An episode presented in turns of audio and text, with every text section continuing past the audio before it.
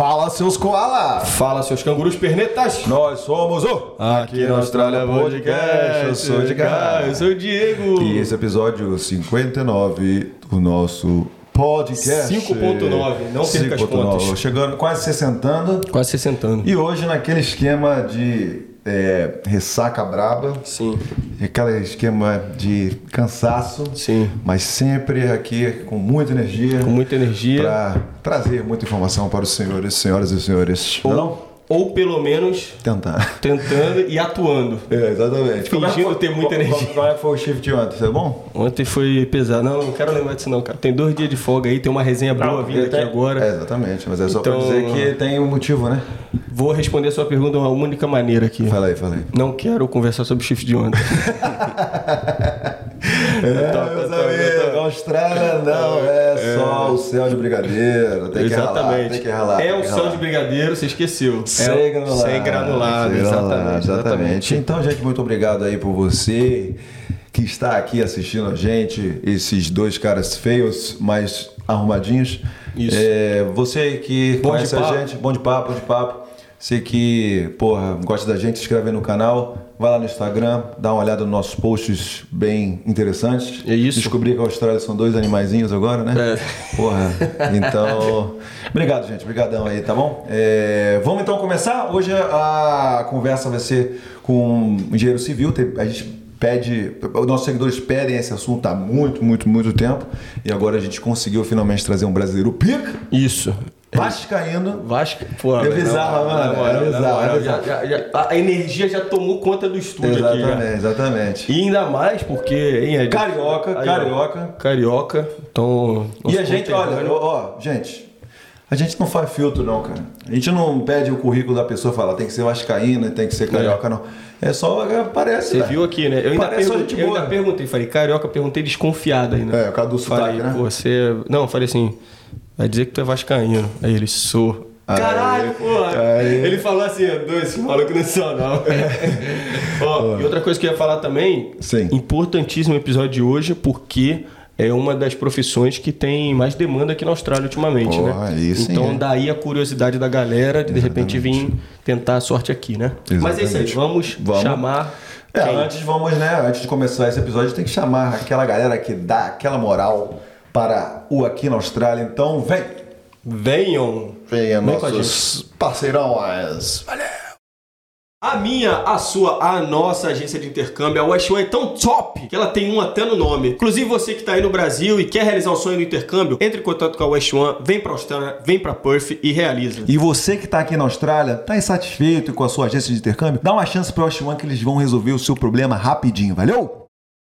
Quer morar permanentemente na Austrália? A Bravo Migration vai te ajudar não, Diegão? É isso aí, Ed. Com a Bravo você vai ter o aconselhamento do tipo de visto ideal para você. Além disso, eles vão te ajudar montando estratégia, o plano para você chegar lá, e ainda vão te explicar todo o processo durante a aplicação do seu visto. E o melhor é que seguidor aqui na Austrália tem desconto. Com o cupom AQUI10 que você acessa no QR Code ou na nossa link na bio do Instagram, você vai ter esse desconto e vai pagar um preço baratinho. Então vem com a Bravo Migration, gente! Recados dados, sem mais delongas. Esse Isso. cara aqui já tem o visto resolvido. Vai contar como é que foi a história dele. Vai contar quem é ele aqui na Austrália. Então, com vocês! Antes de você chamar, só vou falar rapidinho. O Bravo tem nome. É, ele é do time Bravo Migration. Vai contar também aí, ó, como é que ele, como é que a Bravo ajudou ele a conseguir o visto. Então, com vocês, Ulisses.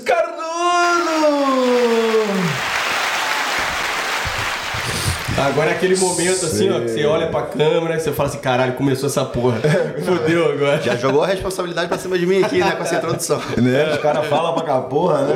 Não, não, não, não. Bem-vindo, Ulisses. Porra, obrigadão por estar aí com a gente, cara. Porra, vai prazer. ser, vai ser muita coisa, muita resenha hoje, não? Papo bom, vamos lá. Vamos começar. Faz aí você aí aquelas Eu, honras. pra dar aquela quebradinha no gelo, clássica aqui do nosso podcast.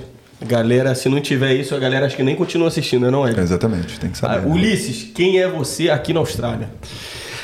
Quem sou eu aqui na Austrália? Vamos lá. Cara, difícil responder essas perguntas, né? Essa daí é- essa, essa essa, é essa, na verdade, essa, na verdade, é a resposta mais comum aqui entre os, entre os convidados. Né? Mas, cara, olha, quem sou eu? Eu sou só um brasileiro com um sonho, né?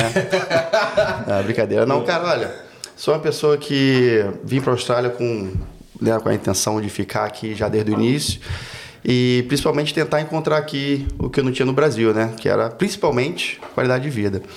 E depois que eu vim para a Austrália, posso dizer que muita coisa mudou na minha visão de, de tudo. E hoje eu sou uma pessoa que, é, que eu tento é, ajudar as pessoas que estão querendo vir também, né? Tem, tem, tem, várias histórias aí que eu posso contar em relação a isso. E quando Top. veio o convite para vir aqui, pô, foi uma satisfação que eu recebi.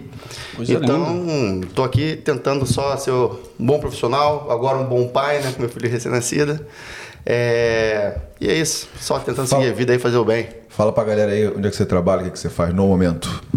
Então, cara, no momento eu, tô, eu trabalho para uma empresa que faz muito hack, né? Em português faz muito hack.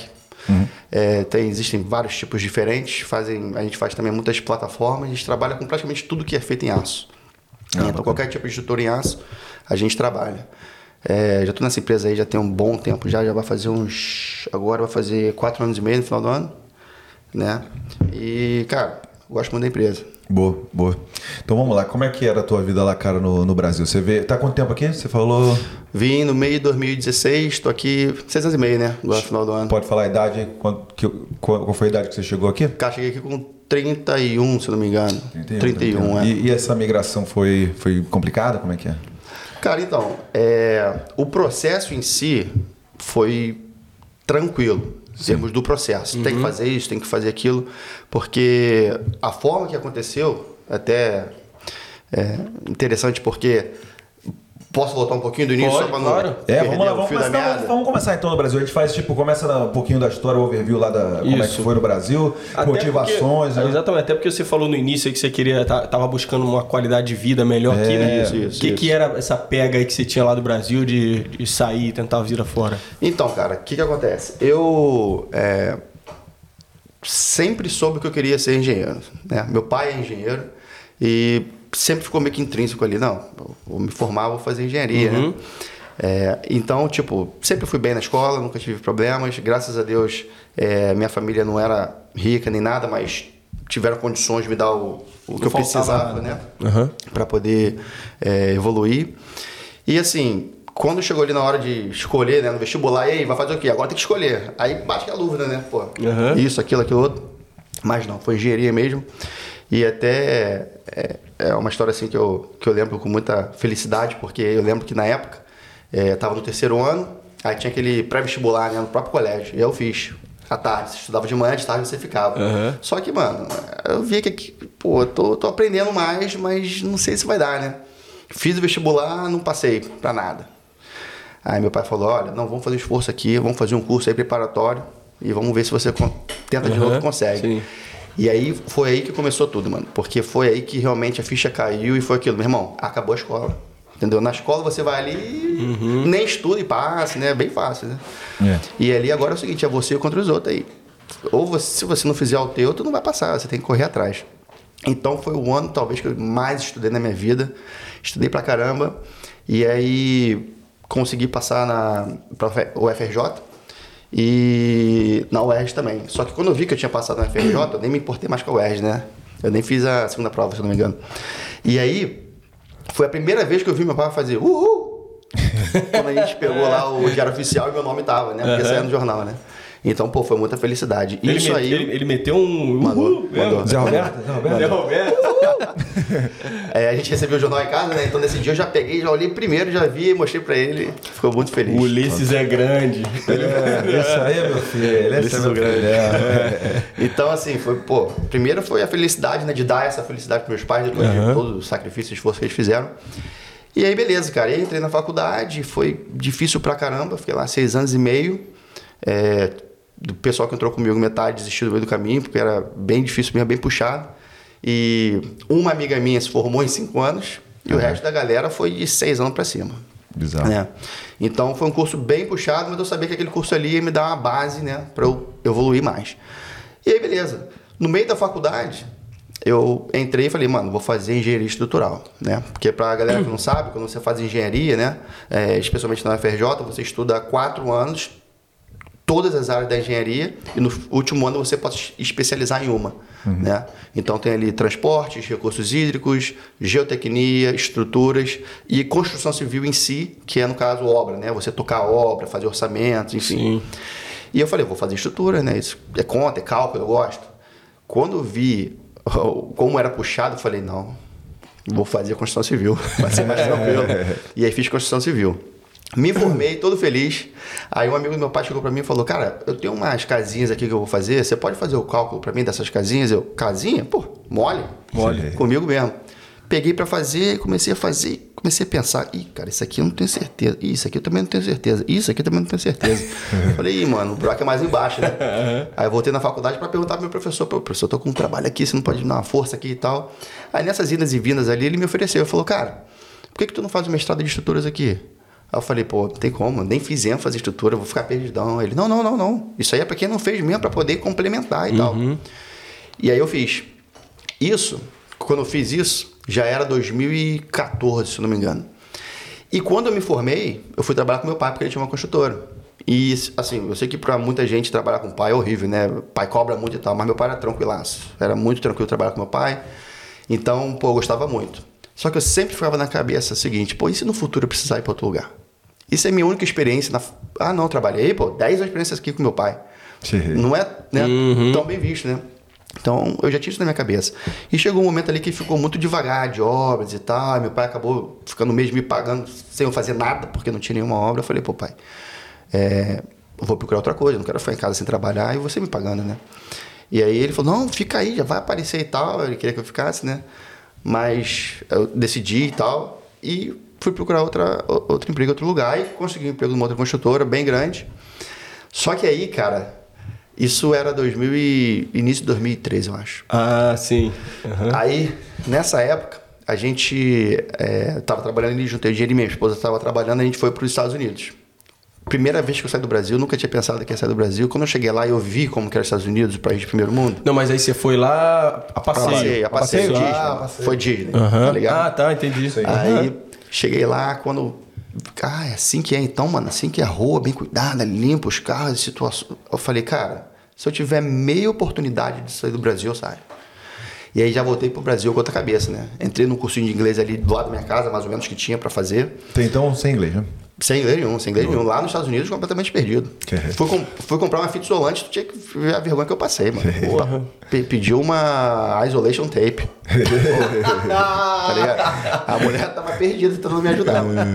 Não, e, e- e outra coisa também, pegando, pegando o gancho aí, é a galera que vai para envereda assim para essa área da construção civil e tudo mais. O inglês é, tem alguma recomendação de já tentar pegar o inglês para futuramente ou não tem nada disso? Não tem nenhuma relação assim? Cara, hoje no Brasil, eu diria que. é, já tô mais de seis anos fora, né? Aham. Mas pelo que eu converso com amigos meus, tem alguns deles que têm que lidar com, às vezes, reuniões em inglês. Então, assim, acredito que seja um diferencial, sim. ah, Hoje. sim, sim, sim, Tá, sim. Hoje as coisas estão muito mais é, globalizadas, né? Uhum, sim, sim. E agora, momento inglês aí, como é que é fita isolante em inglês aí pra galera que tá assistindo a gente? Isolation tape. pô. Mas não é isso não. Electric tape. Como é que é? Electric tape. Electric tape. Yeah, vendo? yeah. É o momento em inglês aí pra galera que tá vendo a gente. Boa, top. Beleza, vamos Que lá. é cultura também. Cultura, né, então. É isso aí. Então, mano, aí foi isso. Aí eu fiquei com aquele negócio na cabeça, né? E aí, nesse, com esse professor que eu tava conversando, eu comentei com ele. Ele falou, cara, então faz o seguinte, estuda sobre é, plataformas offshore e tal, porque essas empresas que podem te dar uma oportunidade de você sair do país. E eu comecei a olhar aquilo, aquilo ali e tal. E aí eu lembro que eu tava conversando com um amigo meu que era da faculdade, e o trabalho que eu tava, cara, tava puxadaço, muito puxado, muita cobrança, tava muito difícil e foi ficando cada vez mais difícil conforme a época no Brasil estava muito ruim também. Então, a cobrança era no, no sentido de, se você não fizer isso, tem gente que vai fazer. Então, tipo assim, tu vai sair fora. Competição Pô, gigantesca. terrível, né? mano, terrível. Muito desemprego. Pô, altíssimo. E, e- e era isso que estava acontecendo. Então, assim, a empresa em si, eu gostava da empresa, assim, o diretor da empresa era um cara, assim, que, pô, me ajudou pra caramba. Pô, e você também falou, você tava com teu pai lá. Aí você tava, porra, tava bem devagar. Aí você entrou nessa empresa Pô, aí, o negócio a todo. milhão, a milhão. aham. E, e, tipo, e quando eu entrei, pô, eu trabalhava com meu pai fazendo obra ali com 10, 15, 20 pessoas no máximo. Aí entrei pra fazer 333 apartamentos. Putz. E aí a minha tranquilidade é que tinha um engenheiro, então eu entrei pra ajudar. Uhum. Só que aí deu um mês e eles mandaram o engenheiro embora e falaram, agora é contigo. Eu falei, Ih, Comigo o quê? Nem entendi os processos da empresa e tal. Mas enfim, então assim, nessa época tava muito difícil para mim porque o trabalho tava acabando comigo. Eu tava trabalhando de 6 às 10 e nunca era o suficiente. Não conseguia cumprir as paradas, era muito difícil. Seis da manhã, dez da noite? É. Tá Chegava em casa, levava o computador para fazer coisas em casa. E aí eu tava naquela situação. A minha esposa tinha acabado de abrir um restaurante que também tava puxadaço para ela. Quando você abre um negócio, fica um tempão sem receber, né? É difícil. Pô, ela abriu um restaurante lá? Abre um restaurante lá com a família. Ela é E da área também? De... Ela, ela é chefe. Pô, ela é chefe, legal. Caraca, top. E aí, mano, mas tava muito puxado pra eles também, trabalhando muito. E no início ali sem receber ainda, tentando né, criar um capital e tal. E assim. Abriu o quê? Qual era, o, qual era o- a comida? Então, eles começaram como um bistrô, né? Vendendo uma, uma comida assim um pouco mais requintada e tudo. Só que o público não era muito esse, né? Ah, sim. Aí eles acabaram trocando para uma um self-service. Mas assim, ainda com uma comida com uma qualidade muito melhor. A comida é maravilhosa. Não é porque é minha esposa, mas realmente ela cozinha muito bem. Minha, minha sogra também, o meu cunhado também que trabalhava junto também. Só que realmente Deu o sorte, ponto hein? Talvez. sorte, hein? Ah. Já engordei uns 20 quilos aí. então, assim, o ponto talvez não fosse o ideal, o tamanho do lugar, enfim, as coisas não deram muito certo.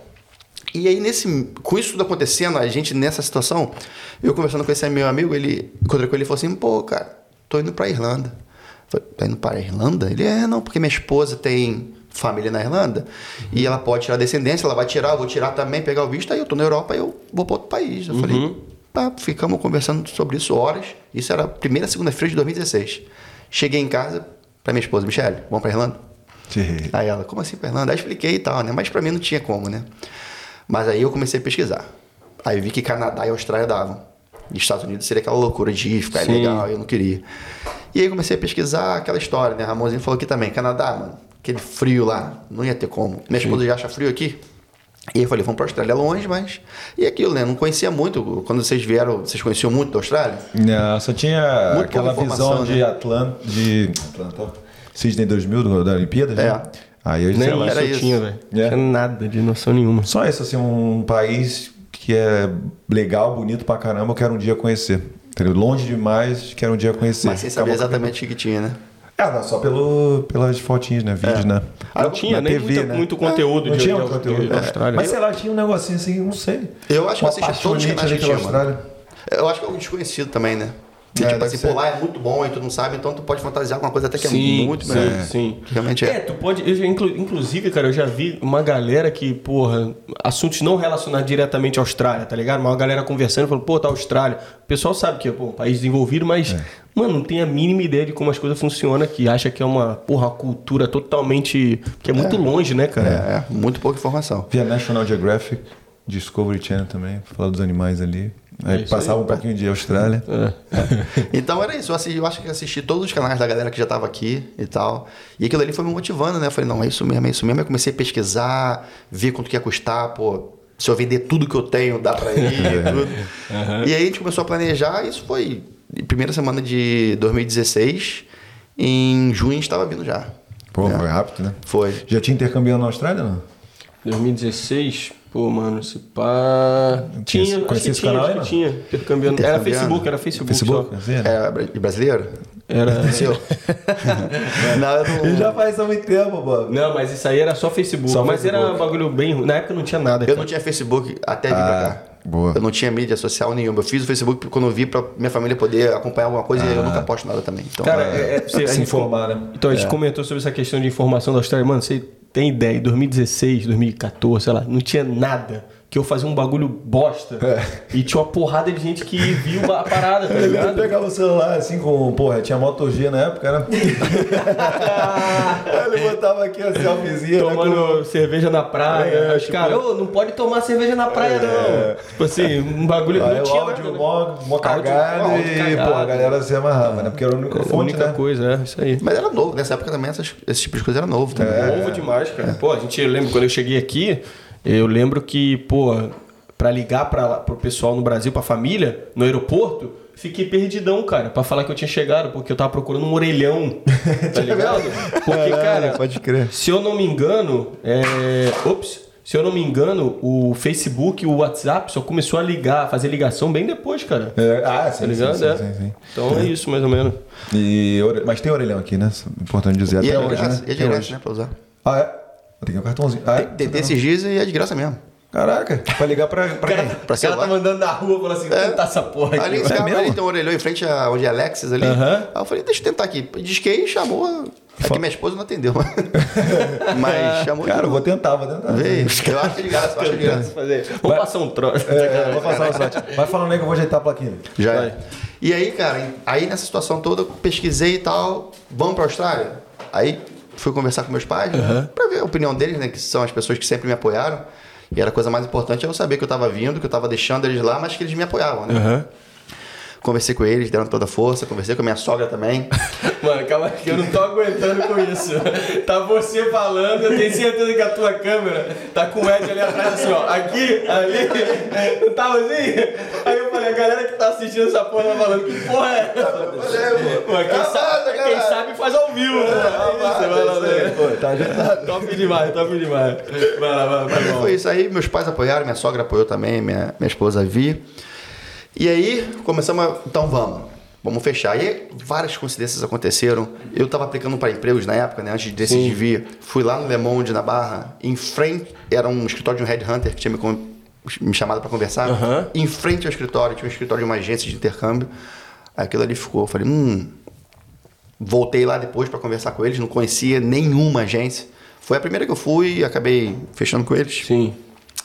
E aí, nesse dia, é, eu conversei com a menina, ela me deu todos ali os, né, as ideias, perguntei sobre Perth, o motivo de eu ter vindo para Perth. Eu não conhecia nenhuma cidade aqui, mas é porque era um pouco menor do que Sydney, Melbourne, não queria voltar para a mesma coisa do Rio. Pô, ele, né? a gente nem precisa perguntar, ele já foi. Já Por sabe, que Perth, né? Por que. Perth? Aham. E aí, e a prima da minha esposa, que já tinha vindo para Gold Coast anos atrás, ela falou: Cara, se, eu- se vocês forem, eu vou. Mas se eu for, eu vou para Perth, porque lá eu posso. Ela tem um filho, né? Meu filho pode estudar de graça se fizer uma mestrado. Então eu vou, faço mestrado, ele estuda de graça, é mais fácil e tal.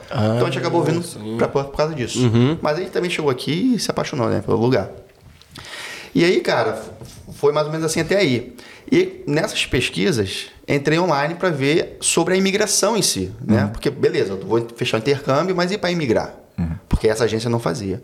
E aí, a Brava apareceu para mim lá, na minha, pesquisa. Só que, assim, a forma como as coisas estavam escritas ali, eu falei, hum, não.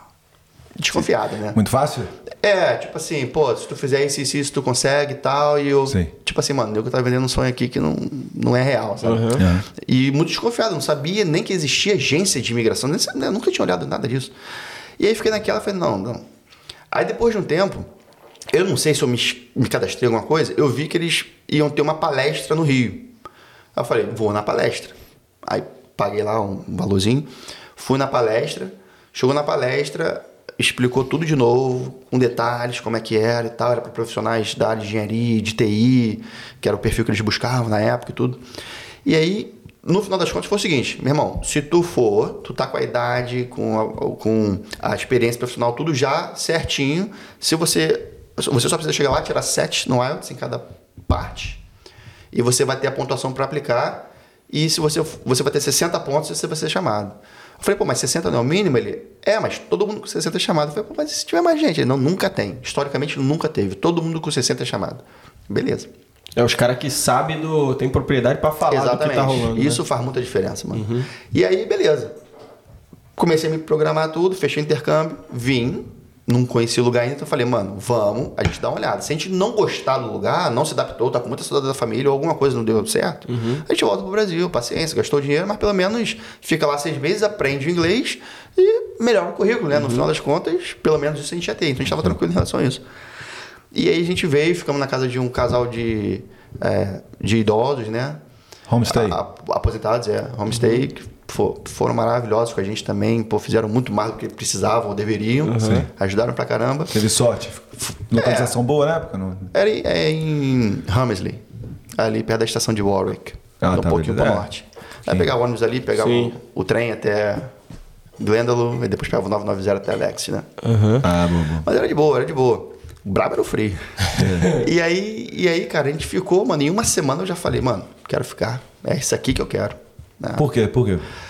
Cara, a tranquilidade, a organização, a limpeza, a segurança, pô, sabe, é uma coisa assim que eu andava nos bairros, hoje as pessoas comentam, bairro tal é meio zoado, né? Bairro tal. Uhum. Mas mesmo esse- esses bairros aí, às vezes a pessoa fala assim, pô, a Armadilha é meio rough. Uhum. Mano, eu, eu vim da Praça Seca, então assim, se tu comparar a Armadilha com a Praça Seca, tu tá ligado onde é Praça Seca? Então, pô. Pô, então, sabe, não tem nem comparação. Então, tipo assim, qualquer bairro que eu morar aqui vai ser melhor. Quando eu vim pra cá, eu morava na freguesia, que era um pouco melhor. Mas mesmo assim, eu morava num prédio, uma zona, um trânsito o tempo inteiro, sabe? Falta de segurança. Então, assim, quando eu cheguei aqui, me deparei com como que é a cidade, eu falei, não, É. não, não volto mais pro Brasil.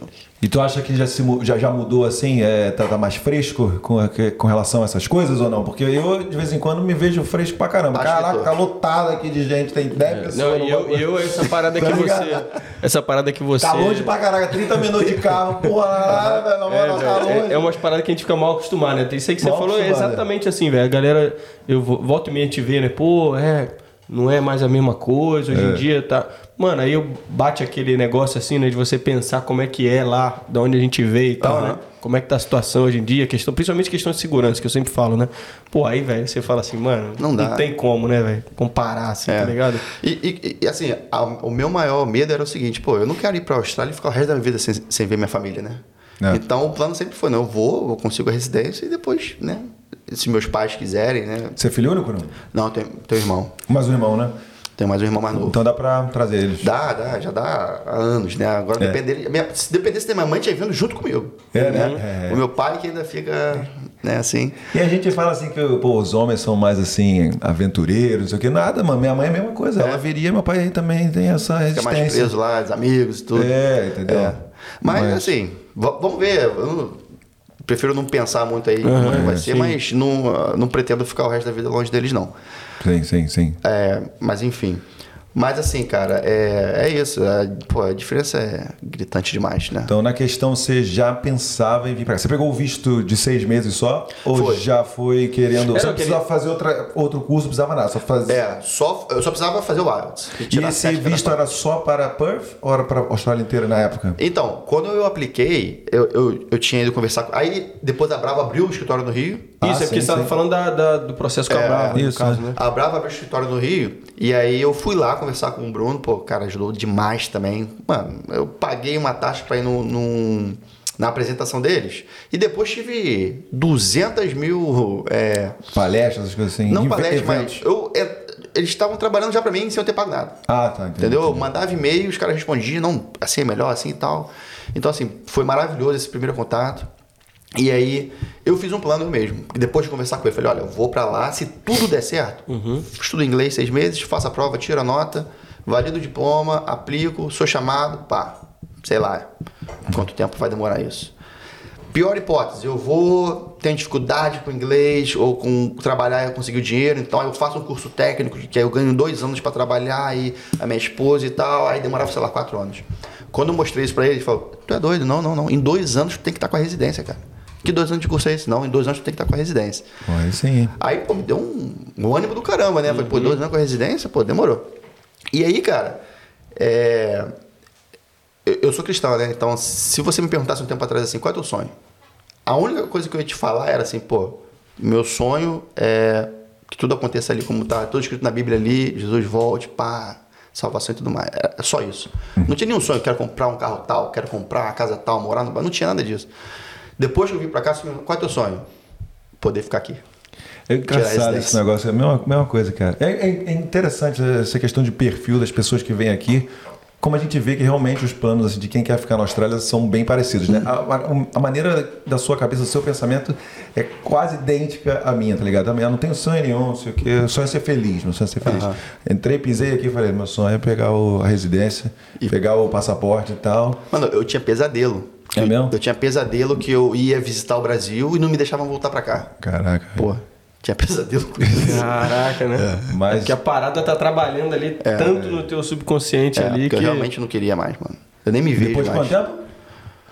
Cara, Você falou que lá nos primeiros meses já não, tava uma assim, semana eu né? já sabia que eu queria ficar. Em uma semana eu falei, mano, quero ficar aqui. Porque nessa uma semana, peguei, fui num lugarzinho, no outro, vi como que era o shopping, vi como que era a praia, vi como que era o centro, né? Então, quando eu vi que- a quantidade de parques aqui, que é uma coisa sensacional, eu falei, mano, é isso aqui que eu quero. Aí toda a insegurança que você tinha de ficar aqui pra sempre foi embora. Não, aí foi embora. Não, aí foi, mano, é aqui que eu vou ficar. Né? Aqui que eu vou ficar. Eu até pergunto lá no trabalho às vezes, se tu pudesse escolher uma cidade pra morar no mundo inteiro, qual que tu escolheria? Eu escolheria Porto. Ah, irado. Tem outras cidades melhores? Tem, com certeza. Mas, se adaptou aqui legal. Me adaptei, se tu for pesar, clima, tá perto da praia, É. ter oportunidade de emprego, ter segurança. Uma série de fatores, tem outras cidades que vão ter coisas melhores, mas não vão ter tantas coisas que eu acho positivo como tem aqui. Sim. E você chegou aqui numa época que o tempo, né? O, o clima tava bem frio e chuvoso, né? Mano, Mesmo assim. Foi a primeira vez que eu vi granizo na minha vida, eu acho. É. Eu tava na, na- casa desse casal e aí começou a chover pra caramba, começou uma barulhada. O que que, é Barulhada, isso? caraca. Aí fui olhar cheio de granizo no chão e tal. Eu lembro que dentro do carro, eu falando, saia fumaça da boca. Eu falei, gente, isso aqui não é normal, não. É assim o ano inteiro. E o cara que morava comigo, o senhor lá, ele falou: olha, vai em setembro. Vai começar a melhorar o tempo e em dezembro vai estar um calor. Vai ligar o caramba. maçarico. Eu falei, mas não tem como. Não tem como. Com o frio que tá fazendo, não tem como. Né? Tá começando aí. Já Vai, o calor dele deve ser uns 20 graus. É, ele é escocês, mano. Ele é escocês. Ah, então é pra ele, então, né? Então, mas o maçarico tá começando a ligar, não? E. pô, É, não, tá, tá começando agora. Daqui a pouco. Ó, começando. já vim hoje apresentar de É, aí é uma regatinho. felicidade. Eu tô com calor aqui agora. Pô, É, tá dando uma. Tá, tá cheio, tá esquentando. Pô, mas aí você tava falando. Mas aí como é que foi essa questão então? A gente, será que a gente entra na questão da, do mercado de trabalho aqui? Ou de repente já Vamos, termina, já termina também. essa questão que você falou, que o cara falou dois anos você Ah, tem que tá. estar com a residência. Tá, vamos fechar isso aí então. É, fala da residência. Aí o que, que aconteceu? Vim, pô, caí dentro do inglês. Minha esposa segurou o rojão trabalhando mais para poder pagar as contas e tal. E eu estudando, trabalhando dois dias numa semana, meio período, três dias na outra. E só estudando, estudando, estudando, estudando. Eu falei, cara, com três meses eu vou fazer o IELTS para ver como que eu vou estar. Né? Mas eu vi, eu sabia bem pouco inglês. Já tinha feito o cursinho, mas sabia bem pouco. Não tinha condições de me comunica- comunicar nem nada. E aí é, fiz o, o IELTS só para ver como é que tava, com três meses. Aí tirei seis em tudo. Aí, pô... Porra, você tinha tá inglês longe. nenhum. Aí lá no Brasil você fez um cursinho. Fiz um curso de um ano e meio, eu acho. Chegou aqui de um ano e meio. Tá. Aí você achava que tava o quê? É, advanced, intermediate? Como é que é? Então, os caras são meio malucos, cara. Porque eu entrei, fiz aquela prova de nivelamento, o nego me botou no Advanced. Ah, já sim? Aí, Porra, então com- você tem uma facilidade de Mas uma semana eu voltei lá, falei, cara, me botaram na turma errada. Não tô Ah, entendendo nada. entendi. Não tô evoluindo, não tô. Aí O cara falou, não, cara, relaxa, relaxa. Vai ter um mock test aqui na, na sexta-feira, vamos ver sua nota. Aí ele foi me empurrando. Eu não sei se tinha, não tinha vaga na outra turma. Ah. Mas eles foram me deixando lá, mas foi bom, porque me forçou. Porque a galera que tava sabia muito, e eu aprendi muito com a galera Sim. que tava. Pô, legal, sabe? pô. Então isso aí me ajudou muito. Então, a questão de dois anos, você já tirou seis no IELTS, pô. Que é um negócio, né? Não, isso aí foi três meses. Não, não, você três- fez um ano e meio no Brasil Ah, sem, foi, foi sem isso ter aí, isso nenhum aí, é, inglês, é, né? isso. Aí você chegou aqui, porra, É. caiu Foquei dentro, direto. direto. focou direto, três meses de inglês aqui no curso, você fez seis. Seis, é. Porra, legal, porque já a galera às vezes acha que o IELTS, eu tinha uma noção assim que o IELTS era, porra, era rocket science, tá ligado? Então, de repente... Mano, tem muita malandragem no IELTS. Eu peguei é, malandragem do É IELTS. uma formulinha, né? Porra, bot... olha o que eu fiz ali, cara, não botei direito esse bagulho. Pô, essas paradas. tá- Quer deixar essa assim mesmo? Ah, não tá bom, beleza. Vambora, vambora. lá, vambora, vambora. Mas foi. Mas aí eu precisava do 7, né? E Sim. aí a professora falou, cara, em seis meses não tem como tu tirar 7 e tal. Porque era 7 em cada banda. Sim. E aí eu estudando pra caramba e tal, e a professora corrigia, me dava 5,5, 6, 5,5, 6. Principalmente no writing. Aí depois ficava 6, 6,5, 6, 6,5, nunca me dava 7, nunca. Aí eu fiz, aí eu acabei o curso seis meses, fiz de novo, o IELTS. Quando eu abri, eu fui lá buscar, né, pra não ter que esperar chegar em casa, eu fui lá buscar. Que na época é, eles mandavam. papelzinho, né? Sim. Quando eu abri o envelope, aí já vi o overall 8. Aí eu falei, pô, agora tirei. Hum, Aí quando eu fui ver, quando eu fui ver o reading, o listening, eu tinha ido muito bem. Tinha tirado 9 em cada um. Aí eu falei, mano, então tem uma nota que vai estar muito baixa. é, Pra, não deu pra outra. puxar pro 8. Putz. O writing tava 6,5. Eu falei, Putz. caraca, mano, não acredito. Aí continuei estudando em casa, pagava um site pra corrigir só o writing, mandar de volta, ia ver meu professor e tal, aí caí dentro. Aí com mais dois meses, em fevereiro, fiz a terceira vez, aí consegui. Mano, nesse dia eu quase chorei, mano, porque Porra. o peso que saiu das costas foi imenso, né? Eu, já, eu não sei se eu já contei aqui, já contei aqui a minha história do IELTS, não? Não. Não? O que que rolou? Conta pra galera, desculpa aí, gente, vocês já ouviram essa história. Eu morava em Exmouth, né? Uhum. Então, eu tinha... E eu podia escolher vir pra Perth fazer o IELTS, que era mais difícil, agora é mais fácil, né? Ou fazer lá perto, só que era também quatro horas de, de viagem, ainda tinha um adicional, então era ficar bem mais caro. Então, eu vim pra cá, fiquei na casa do Diegão. É que Ah, Exmouth fica 15 horas de carro daqui de né? 15 pra você que é uma tartaruga. Aí é. Dá pra fazer 12. Dá pra fazer. Que- 15 pra você que presta pela sua vida. É, 13 pra você que atropela canguru. É, exatamente. Aí Porra, mas foi sem querer, né, cara? Aí ele se jogou na minha frente, pô. Porra, fica falando essas coisas aí. pô. Canguru suicida. É. Aí eu vim pra cá tá, com o cu na mão, né? Mas eu precisava tirar só seis de General English em cada banda. né? Mas assim, eu, eu era bom de reading, eh, de speaking, de, de listening, mas, no writing também era meio ruim, né? Aí fiquei com o cu na mão, né? E fiz e tal, era. Tava pô, cansado pra cacete da viagem, né? E tal. E fiz. Demorou, sei lá, duas semanas, né, que a gente tinha que esperar naquela época, né? Quando chegou também, velho. Eu tava lá em Exmouth já, tinha voltado, recebia o SMS falando, porra, passou. Aí o outro, porra, o peso saiu das costas, chorei pra caralho também, que é um bagulho que nem- é inexplicável, né, cara? Mano, aquilo ali tu a só pensa tensão, naquilo. A tensão que você fica, né, velho? Quando eu recebi, porra, saiu. Porque imagina, se eu não tivesse passado, eu teria que voltar Porra, tudo de olha novo, de fazer a mesma coisa, gastar um dinheiro brabo, Aham. entendeu? Agora tá mais fácil, como eu falei, dá pra fazer mais de uma vez por semana, né? O não, não sei. Agora tu faz online, né? Mas online, é tranquilão, né? Então, e aí quem pegou o meu, o meu envelope foi esse bonitão aí. Lembra disso? O, o iOS é, hoje em dia é computador, né? também, É. né? Aí esse envelope que você falou aí foi o Diego que pegou pra mim. Lembra? Não lembra não, viado? Eu peguei. Ah, sim, eu tive que pegar. pô. Tava lá na puta mandei- que pariu. Eu, tive que Sim, fazer, sim, escrever sim, uma carta. Caralho, assim, verdade, lembra agora? não. Aí Aí eu assinei, aí tipo, era minha Caralho, foto, assinando a carta falando, esse aqui sou eu, eu, eu autorizo o Diego Bernardes pra pegar e tal. Ele foi lá e puxou pra É mim. verdade, agora aí tirou foto pra mim, aí eu pude aplicar pro visto. Porque lá não dava, né? Pra vir aqui Sim, toda sim. hora, né? Era, era brabo, né? Mas você vê, essa história de iOS também. É brabo. Porque é uma mesmo? pressão muito grande, cara. Porque se tudo. E aquilo, né? Aí você não tira numa parte, aí tu estuda pra caramba e depois tu não tira na outra. É bizarro, velho. E tu fica naquela tensão. Pô, Tiagueira veio aqui, episódio 4? Seis. 6, 6. Thiago Mecânico. Ele fez 20, né? 20 vezes. eu acho. 22. 22 vezes Caraca. antes. Eu conheço umas histórias dessas também. Bizarro, É- velho. é puxado. Mas é, Pica. conseguiu, né? É, não, aí consegui. Aí quando eu fechei, mandei tudo pra Bravo e assim, tinha que validar o diploma e tinha que aplicar pro visto. Mas, cara, eles é, fizeram tudo, foi muito tranquilo, porque eles te mandam exatamente o que você precisa, como você precisa e quando você precisa. Então, para validar o diploma foi tranquilo, para aplicar pro visto foi tranquilo. Eles deixaram tudo bem claro para mim, olha, vai ser assim, assim, assado. E não sei se foi o Diego ou o Edgar que perguntaram. Eu apliquei para 189 e para 190. Porque, uhum. cara, aplica para os dois, o que chamar primeiro você vai. E eu torcendo pro 89 sair, né? Porque senão eu ia ter que ir pra New South Wales. Aí saiu um 89 eu fiquei. E aí é uma, uma bala, né?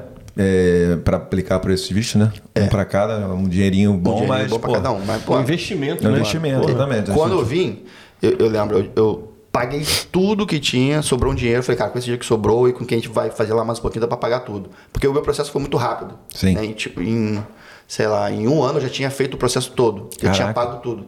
Então, tipo assim, eu tive que ter o dinheiro muito rápido. E aí, é, o. Visto? Processo? Esqueci o que eu ia falar, cara. Não, mas o, quando, quando eu fiz isso tudo que acabou, é, o, a Bravo falou, aplica para esses dois, saiu um 89 e eu sabia que ia sair porque eu ficava fazendo conta.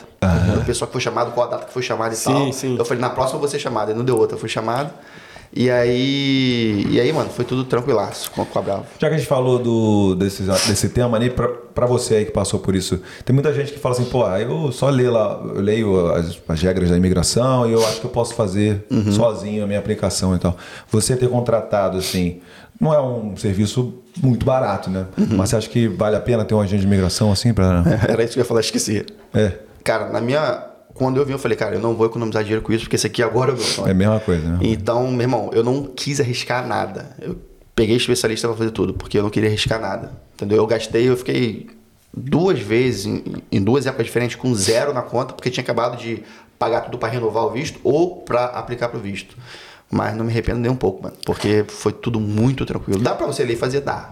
Mas, pelo menos a da engenharia, e principalmente a validação do diploma, o- os episódios de carreira que você tem que fazer, cara, ali é cheio de detalhes que se tu não souber antes, vai ter várias exigências pra você resolver depois. Uhum. Coisa linda. Porra, é bom a gente saber que a gente tá com os parceiros assim ao redor, né? Pô, pois é, já tá falando uma história aqui de vida, né? É, E o pessoal que tá assistindo aí, né? Sempre bom fazer aquele, aquele jabazinho, né? Não tem como não falar, né, galera? no começo, pô, aí Não, não, não, não, não tem como não falar. Quem quiser fazer a consultinha aí, nosso código, É. aqui 10, 10% de desconto aí, pô. Bravo. Vai. E lembra até hoje, foi a Priscila Tasso, foi a minha case officer, que fez pra mim lá tudo. Foi Salve, salve, show de Priscila. bola. Valeu, Priscila. Valeu, Priscila. Top não, não, demais. top demais. Aí você, quanto tempo durou então essa, essa aplicação? Então, cara, eu Você- cheguei Quanto aqui- tempo você pegou o visto? Então, eu cheguei no meio de 2016, tirei a nota no IELTS em fevereiro de 2017. Aí comecei o processo, aí validei diploma, fazia IOI, acabei tudo e apliquei a IOI em agosto. Fui chamado em setembro. O que, que é EOI aí pra gente, pra gente É, falar pra galera que é tá a- assistindo a gente? Expression of Interest, né? Que é quando você vai lá e fala, olha, eu tenho a pontuação, eu tenho todos os requisitos aqui, gostaria de imigrar. Aí você fica esperando a Entendi. imigração te convidar para aplicar pro visto. é uma, até um recado legal aí pra galera que às vezes é, não tem esse planejamento, não usa um agente de imigração ou tá perdido, né? Na questão da escolha de o que vai fazer para pegar o visto, se quer ficar aqui. Porra, você deve, um curso aqui é, para você renovar o visto, pô, um curso barato vai ser uns 5 mil por semestre, 6 mil por semestre, para você renovar, para continuar sendo estudante. Porra, se você faz esse seu planejamento, consegue achar um caminho para você pegar a sua residência, porra, você tá, tá aplicando, né? Você vai ficar no Bridging Visa até você ter a sua, a, a sua resposta, né? Se você vai ficar na Austrália permanentemente ou não. Mas, porra, você não vai ter que pagar a escola, né? Então, Exatamente. Então, de repente, é, pra galera que não, não pensa nisso, né? é, tem, tem já um, um- os skills, né? Já tem a profissão, de repente pode cortar alguns Com certeza. Algum meu tempo, né? Eu tinha feito lá um plano mais conservador que ia durar mais de quatro anos.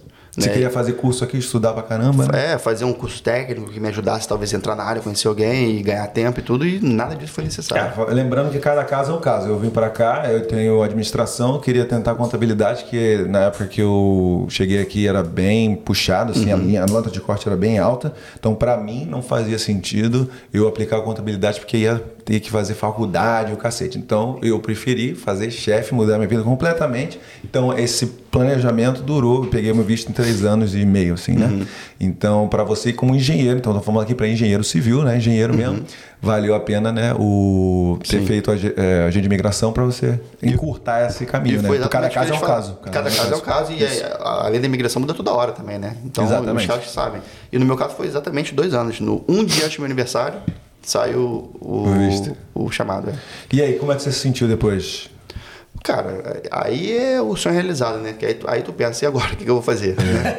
É, exatamente. mas, aí, mas aí, cara, então, até então, todo mundo que vem fica com aquele negócio do sponsor na cabeça, né? Se eu arrumar um sponsor, resolve tudo. Se eu arrumar um sponsor, resolve tudo. E no meu caso, que eu podia arrumar um sponsor, ou minha esposa também, então, tipo assim, pô, vai acontecer e tal. E não aconteceu, né? Realmente é uma coisa difícil, não é uma coisa fácil arrumar um sponsor. Mas, é, depois que saiu esse, esse visto, depois de dois anos, aí, aí, que você começa a planejar as coisas. Até então, eu apliquei para mais de 100 empregos. Mais de 100 empregos e não chamava nem para entrevista. Mas e aí, nesse meio tempo aí, você chegou aqui, a gente não trocou ideia sobre o trampo, né? É. Os trampos que você fez aqui e tal, porque você não chegou trampando na área já. Não, não, não. Cheguei aqui, fui pra, fui pra igreja no final de semana, conheci um pessoal lá. Aí uma amiga nossa, que, que hoje é uma grande amiga nossa lá da igreja, falou assim, cara, lá onde eu trabalho, num asilo, é, a cozinheira saiu, você não quer ir lá? Pra mim, você não quer ir lá, vamos lá. Aí a gente foi na segunda-feira, eu levei ela, né? Levei lá, fiquei esperando ela no carro. E aí ela veio, e enqu- enquanto ela tava na entrevista, essa amiga minha apareceu e falou assim, olha, eu acho que vai ter uma outra vaga, dá uma olhada ali. Aí eu fui lá, conversei e me chamaram pra lá no outro dia. No final das contas, minha esposa conseguiu um emprego como cozinheira lá no asilo. E eu fui para uma entrevista e para fazer limpeza. Só que até então eu não sabia o que, que era, né? E o cara falou: não, você vai limpar, você vai fazer isso, vai fazer aquilo. E eu tô assim: vou limpar o quê? Os residentes, né? Meio assim e tal. Mas na hora era serviço de cleaner mesmo, para limpar os quartos e tal. E aí fiquei trabalhando ali um bom tempo. Trabalhei ali dois anos como cleaner. Nesse meio tempo eu acabei trabalhando também na cozinha, né? Minha esposa era minha chefe. Eu trabalhava ali de ah, kitchen hand. Então trabalhava no asilo de manhã, já ficava lá de tarde alguns dias para fazer kitchen hand. E depois é, eu fiquei nos dois e depois quando eu pude trabalhar mais tempo, aí eu acumulei mais entrega lá com churras, né? Com o Daniel lá e com o Rick. Aí fiquei um tempo fazendo entrega com eles também. Aí fui cleaner durante um bom tempo. Aí juntei com o Kitchen Hand, depois mais a entrega, aí fechou ali aquela semana. E na época do cleaner ganhava, sei lá, 12 mil por ano. Aí, aí eles iam cortar um pouco minhas horas. Aí por isso que eu fui pro Kitchen Hand. Aí meio que ficou elas por elas. Aí quando eu comecei a trabalhar com churras, aí tinha um pouquinho mais de tempo, aí eu falei, pô, agora eu vou ganhar 30 mil por ano. Agora tá bom demais. Estourou. Agora tá bom demais. né? E aí.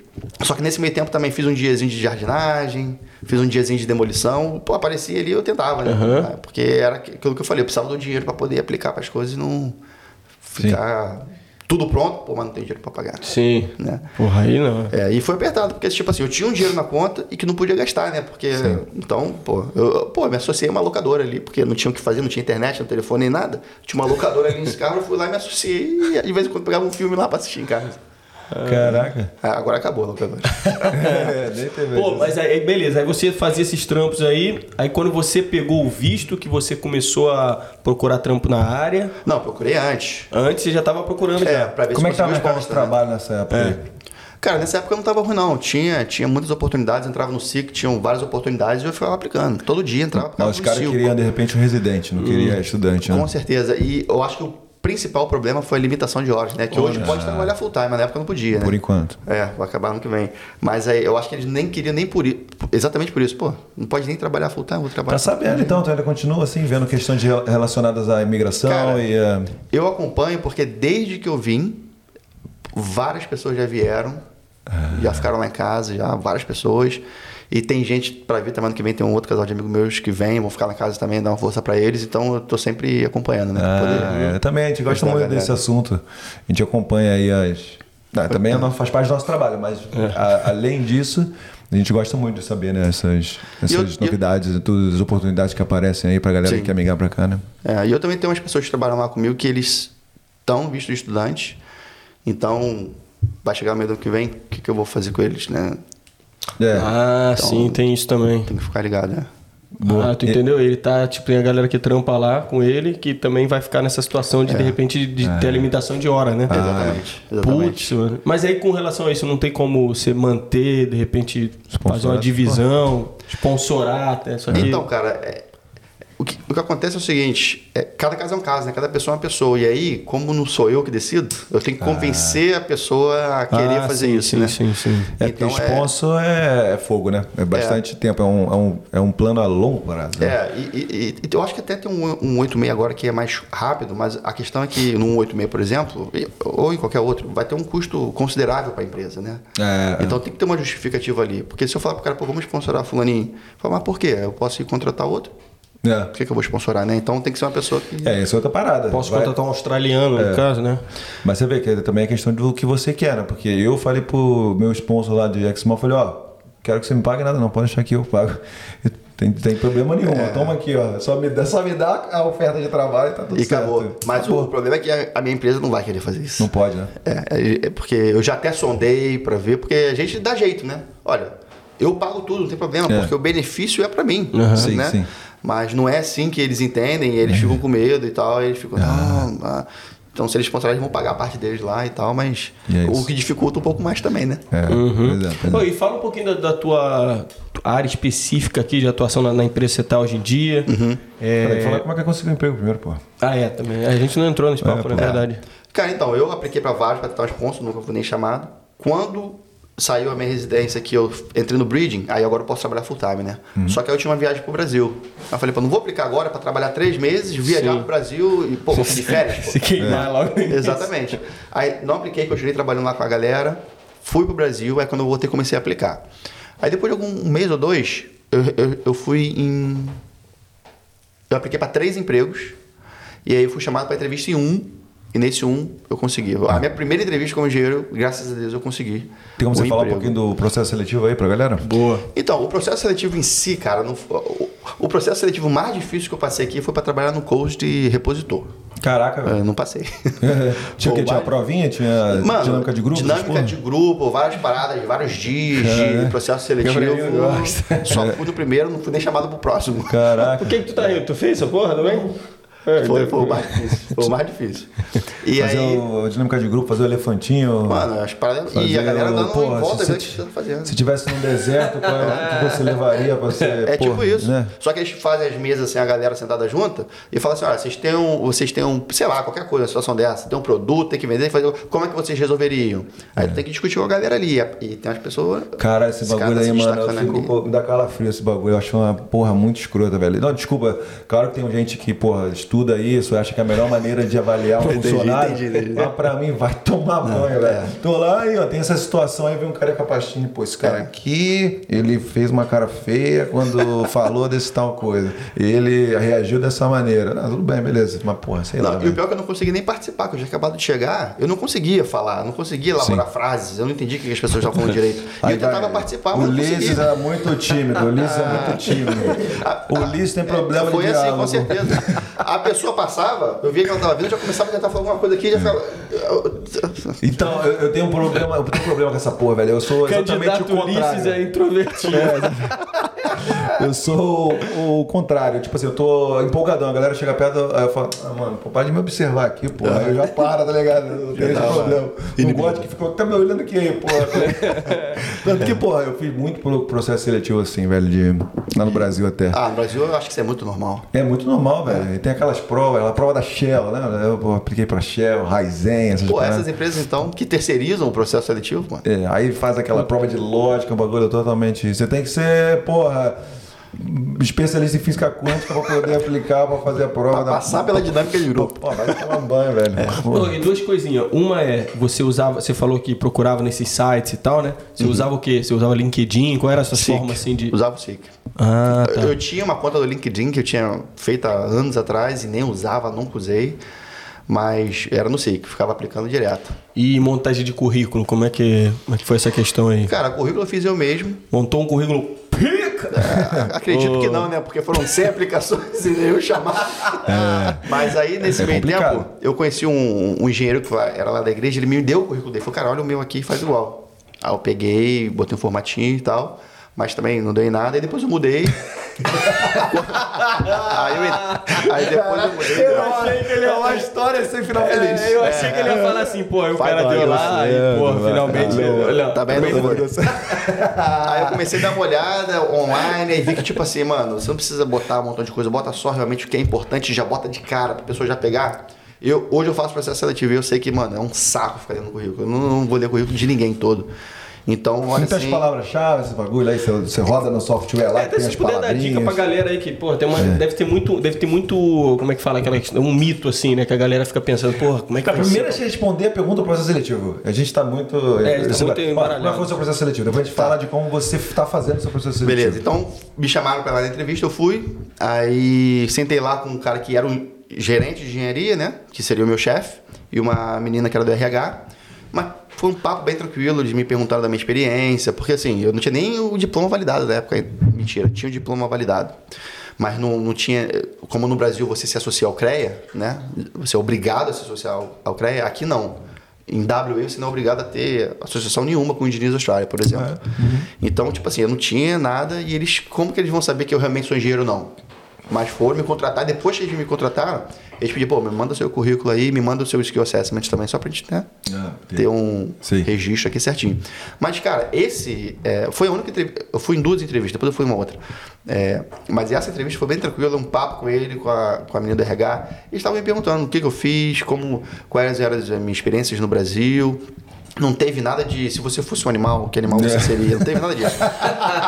foi direto ao ponto. Mas a, gente direto fala, a ponto. gente fala isso, mas porra, porque o Brasil é muita competição, né, velho? Pô. É muita gente, é muita gente. Aqui é um pouco Cara, menos pior, né? Pra, pra eu não esquecer de falar, é, vou, vou falar engenharia, que é o que eu sei, mas é, a impressão que eu tenho é que a galera do Brasil que estudou lá, se dedicou e aprendeu engenharia, tem um nível muito bom de engenharia. Sim. Vai chegar aqui e vai ser diferente. Sim. Vai ser diferente. Vai conseguir se destacar, né? Sim. Se se dedicar, se destaca. Não precisa ser sensacional, não. Aí, aí você passou nesse emprego que você tá agora. É, aí passei nesse. É, É, co- ser o quê? para trabalhar como é, engenheiro júnior. Né? Engenheiro júnior. Eles me colocaram como engenheiro júnior. Aí eu até lembro que na época o salário eu falei, cara, quanto, quanto que ganha um engenheiro júnior? Eu já tinha experiência, né? Mas eu falei, cara, eu quero en- só entrar, mano. qual o mais. Porque se tu pedir muito baixo também, fica muito suspeito, né? Sim, Pô, sim. esse cara. Então eu falei, vou botar o mínimo aceitável. Aí vi que era, era na época era 60 mil, acho, por ano. Botei, pedi, e aí eles, pum, me contrataram. E aí fiquei lá, pô, uns três anos mais ou menos. E aí, o LinkedIn que eu nunca usei, uma, uma pessoa entrou em contato comigo e falou: Olha, estamos com uma oportunidade aqui para engenheiro, se você quiser e tudo mais. Eu falei: Pô, não tô, não tô procurando emprego e tal, tô feliz onde eu tô. Tudo de boa. Aí ela: Não, mas você não quer só ouvir? O que, que é? Eu falei: Tá bom, então me diz o que, que é. Aí ela falou: Não, eu tenho algumas empresas procurando para engenheiro, porque foi quando começou a ficar faltando muito engenheiro. Eu tenho algumas empresas e, pô, tem uma empresa aqui que é muito boa. Aí a gente começou a conversar e tal, e tipo assim, era uma empresa lá que, tipo, é a décima primeira maior empresa de engenharia do mundo.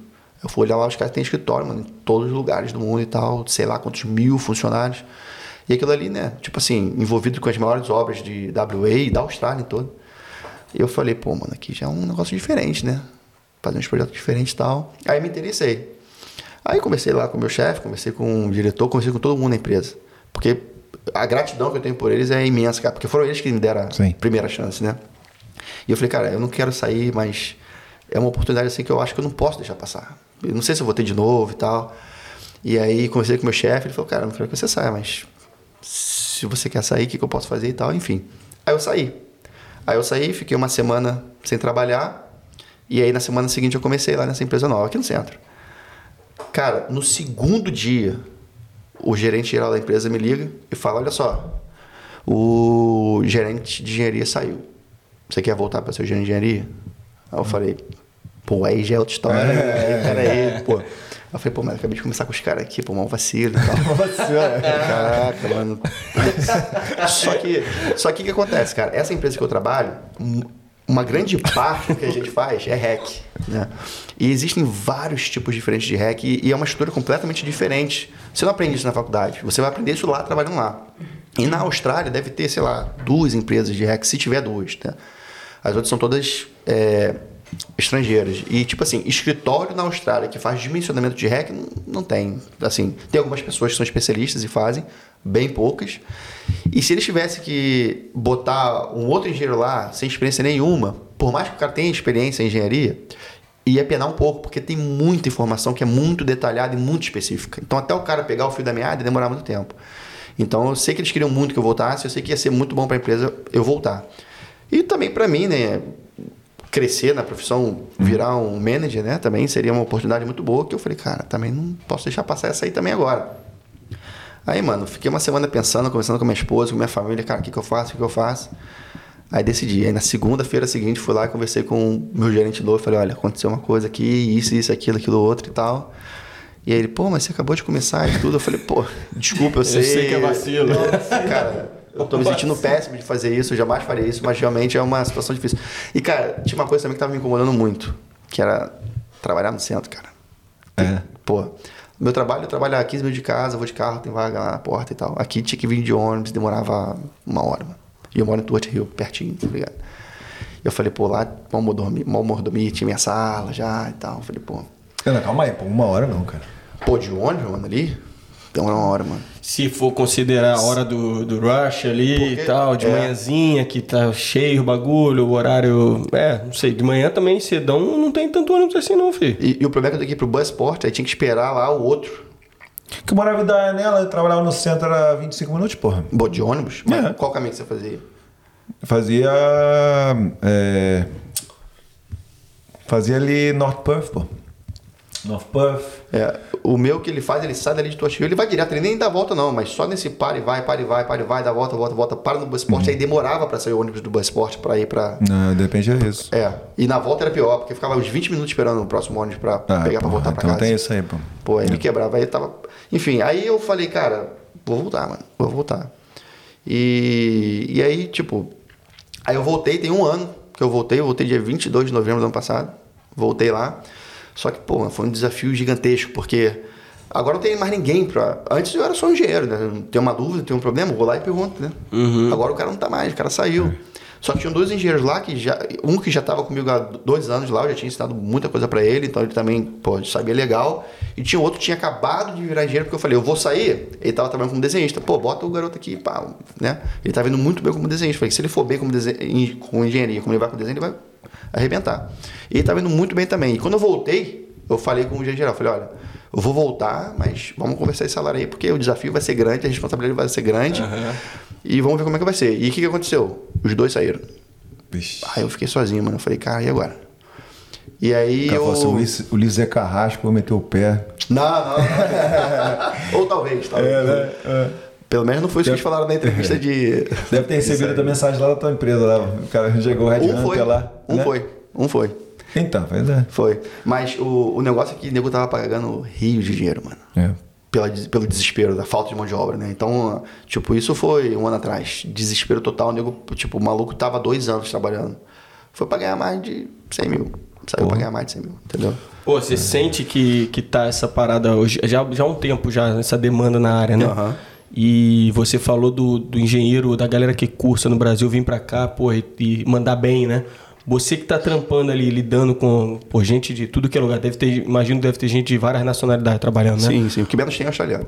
Então, por que que você acha que essa galera, você falou, né? Porra, tem- você tem a impressão assim, mas por que que você acha que o brasileiro é, tem essa parada? É aquela que- velha questão que a gente tem da competitividade lá, então o cara é forçado a tentar melhorar cada vez mais, ou tem algumas outras coisas embutidas aí? Então, cara, eu acho que é, é cultural mesmo, porque no Brasil, se você for, se você quiser ser padeiro, não tiver currículo, é, diploma, tu não consegue, né? Tipo assim, só tô exagerando, mas assim, o diploma não te garante nada no Brasil, né? Enquanto aqui na Austrália, sem diploma, tu pode arrebentar, né? Então eu acho que a cultura aqui, é- tanto é que os, as posições que a gente divulga, principalmente engenharia, não tem australiano aplicando, mano. Né? Tem muito indiano, muita gente de Bangladesh, australiano é difícil. Não que não tenha, tem, mas é difícil.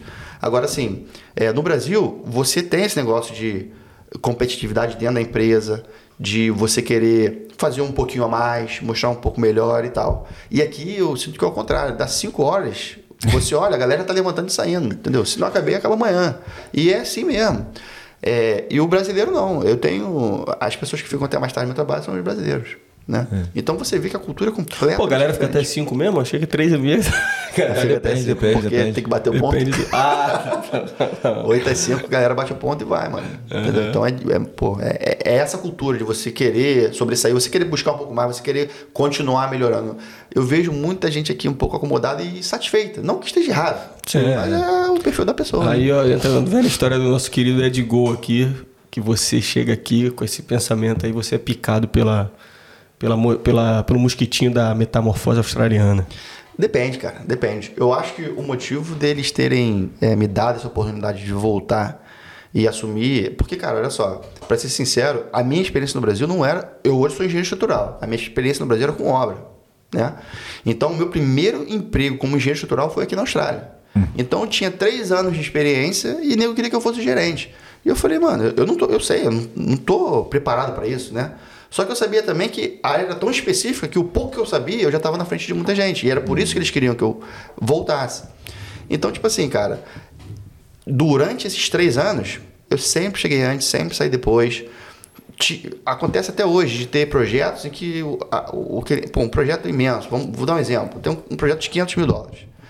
E aí o, o, o cliente ele vem e fala, olha só, eu tenho esse projeto aqui, mas eu preciso que você me dê um respo uma resposta até sexta-feira. E aí, tipo assim, é quarta. E tu precisa de cinco dias para fazer. Mano, eu vou ficar até mais tarde, vou fazer, entendeu? Vou tentar ganhar o projeto. Então, outras pessoas não fariam isso, né? Então, assim, esse é o meu pensamento. Eu visto a camisa da empresa, porque eu sei que se a empresa crescer, eu vou crescer junto, se a empresa cair, eu vou cair junto. Então, eu fico, pego e faço, mas não é o normal, não é o normal. Eu entendo também que outras posições não requerem muito isso, né? Pô, se eu não mandei esse e-mail hoje, eu posso mandar amanhã, não vai mudar nada, beleza.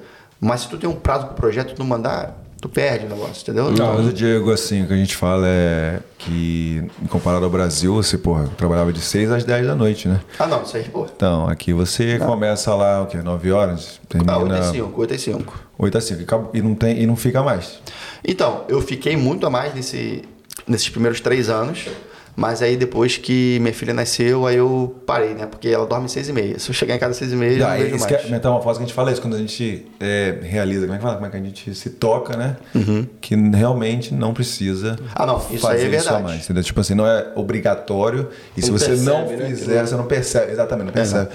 É, que não é obrigatório e que você não, se você não ficar mais, a galera não vai ficar puta contigo. Ah, não, tá isso é verdade. Tá ligado? Isso é verdade. Mas eu entendo você, pô. Eu sempre falo que tinha às vezes, vezes que eu queria ficar mais, eu tomei expor porque eu, o nego achava que eu queria ganhar hora extra, entendeu? Aham. Mas não, só porque eu queria É. terminar um trabalho para não deixar para outro dia, né? Sim, sim. Então a gente é meio que obrigado a ficar igual australiano e trabalhar o que tem para trabalhar. É, é. Começar a tua hora e terminar a tua hora. É. E o que é ótimo, né? Não, que é ótimo. É qualidade de vida, né? E a questão de prioridade também. Eu antes, cara, eu, eu tinha uma cabeça muito mais de tipo assim, mano, eu vou fazer, eu vou Fazer acontecer. resolver e tal. Manda pra mim que eu resolvo, pai e tal. Se tiver que chegar duas horas antes eu chego, se tiver que sair três horas depois eu saio e tal. Final de semana eu venho, tudo. Hoje em dia eu ainda tenho esse pensamento. Se precisar eu vou fazer. Mas eu tô um pouco mais relaxado, assim, não fazendo descaso não, mas eu, eu não, eu, eu já tô um pouco mais assim, cara, eu também tenho a minha família ali, a minha filha que eu quero acompanhar ela e eu não vou ficar todo dia agora ficando até mais tarde como eu ficava antes. É opção no Brasil é isso? Não. Então pronto. No Brasil ou tu faz ou tu faz. É, exatamente. Essa é a diferença, né? cara? Pô, tu falou um pouquinho, um tempinho atrás aí do CREA. Uhum. Aqui tem alguma coisa que é parecida? Então, cara, aqui o que tem é o seguinte: os estados eles são independentes em termos de engenharia. Aham. Então, por exemplo, se você faz hoje um trabalho estrutural é, em WA, é, o cliente ele vai te pedir, pô, você pode me dar aqui um certificado, né? Comprovando que tudo foi feito de acordo com as normas e tudo mais. É, qualquer engenheiro pode emitir esse certificado. Agora, se você for em Queensland, se você for em, ah, em New South Wales para algumas áreas, se você for em Victoria, você tem que ser registrado no estado. Então você tem que pagar lá e você tem que passar por um processo para eles te avaliarem e verem se você tem condições de emitir aquele certificado. Então o que, que eu fiz? O meu chefe ele falou, olha, existe uma qualificação na Austrália que é você se tornar chartered, né? É, é, chamam de é, professional engineer e você passa por um processo pesado com o Engineers Australia que eles vão te avaliar tudo que você já fez, toda a tua experiência, tudo que você já estudou, tudo você tem que provar para eles que em 16 áreas você tem competência para aquilo e tem que provar com evidências. Olha, projeto que o teve que usar, sei lá, é, matemática complexa, incluindo não sei o que, tem que mostrar lá um projeto para eles que você fez e que incluía aquilo e tal. Então é bem puxado. E aí no final de uma entrevista com um avaliador, que ele vai ficar duas horas ali te perguntando como é que você fez isso, como é que você fez aquilo outro, isso aqui como é que você encara, e aquilo ali como é que você fez. E quando você consegue essa certificação, é uma certificação nacional. E aí, com essa certificação, você pode, em, em Queensland, por exemplo, olha, é, eu quero ser certificado aqui, mas eu não quero fazer o processo porque eu já fiz esse processo e é equivalente. Eles te dão. E assim por diante. Então, assim, hoje, se eu não me engano, WA é ok, você não precisa ser certificado para dar os certificados, mas uh, Victoria, New South Wales, eu acho que Northern Territory as well, também. E. Queensland. Queensland, você precisa. Boa. Por que será que o Puff não quer? Cara, eu não sei, eu acho que é um pouco de política também, porque o que está acontecendo é o seguinte, você tem que ir lá em Victoria e se associar lá, aí você paga lá. Aí você vai em Queensland, aí você paga lá. Hoje eu tirei esse, tenho de eu tenho de Queensland, em New South Wales eu já posso sem precisar disso porque eu já tenho outro e tô me registrando em Victoria. Sim. Então, tipo assim, na hora que tiver que fazer todos os estados, vai ficar um custo imenso. Então, É. tem toda essa conversa, vai ou não vai, vamos fazer uma só, vamos dividir, enfim. Então, ainda tem um pouco de política envolvida nisso tudo, sabe? Boa. E essa, essa questão do processo seletivo agora que você está fazendo, você estava falando sobre isso e a gente te interrompeu. Aham. Como é que é que tá, tá sendo essa parte aí? Pô, então, cara, é... o que acontece é o seguinte, a gente divulga a vaga e vem... A a gente divulgou agora há pouco tempo uma vaga de engenheiro mecânico e vieram 70 currículos. Caraca. Eu falei, aí a pessoa da RH, eu falar, olha, eu quero uma pessoa com essa experiência, com, é, com essa formação, que trabalhou nesse tipo de coisa antes. E ela faz um shortlisting, né? E me manda uns 10. E, pô, mas 10 já é muito. Tipo assim, eu, eu- eu tenho muito pouco tempo para fazer as coisas. Então, tipo assim, pra eu parar e olhar os currículos, eu não- também não vou ter muito tempo. Então, o que eu olho é o seguinte: qual foi os dois últimos empregos que o cara trabalhou? Né? Porque se ele trabalhou no negócio há 10 anos atrás, agora ele já, vai, já não vai estar mais né, tão por dentro. quais foram os últimos dois empregos e se naqueles dois ali não tiver nada que seja relacionado ao que eu estou buscando, eu vou dar uma olhada rápida nos outros para ver se tem. Mas se não tiver, não interessa a, a formação, não interessa a experiência, não interessa nada, porque o que eu estou buscando é bem específico, nesse caso, é na área de engenharia. E assim, o, o, o que eu olho no currículo é o seguinte, beleza, eu sei o que eu estou procurando, e o que eu estou procurando está lá no anúncio. Né? Eu preciso que a pessoa saiba esse software, esse e esse, e que ela, tenha, que ela tenha experiência com esse tipo de coisa, esse e esse.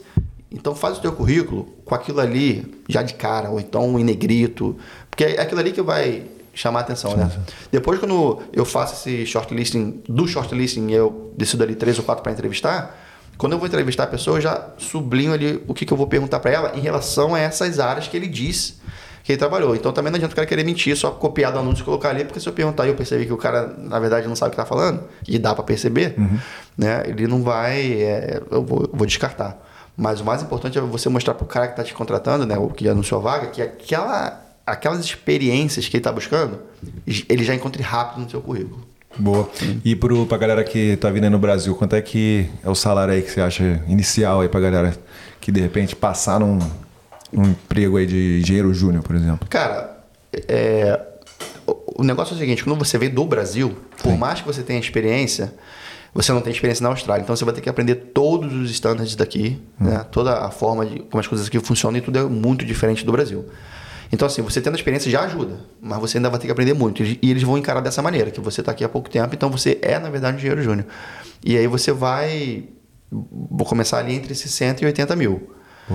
Hoje, talvez um pouco mais, mas eu ainda diria que vai ser por aí.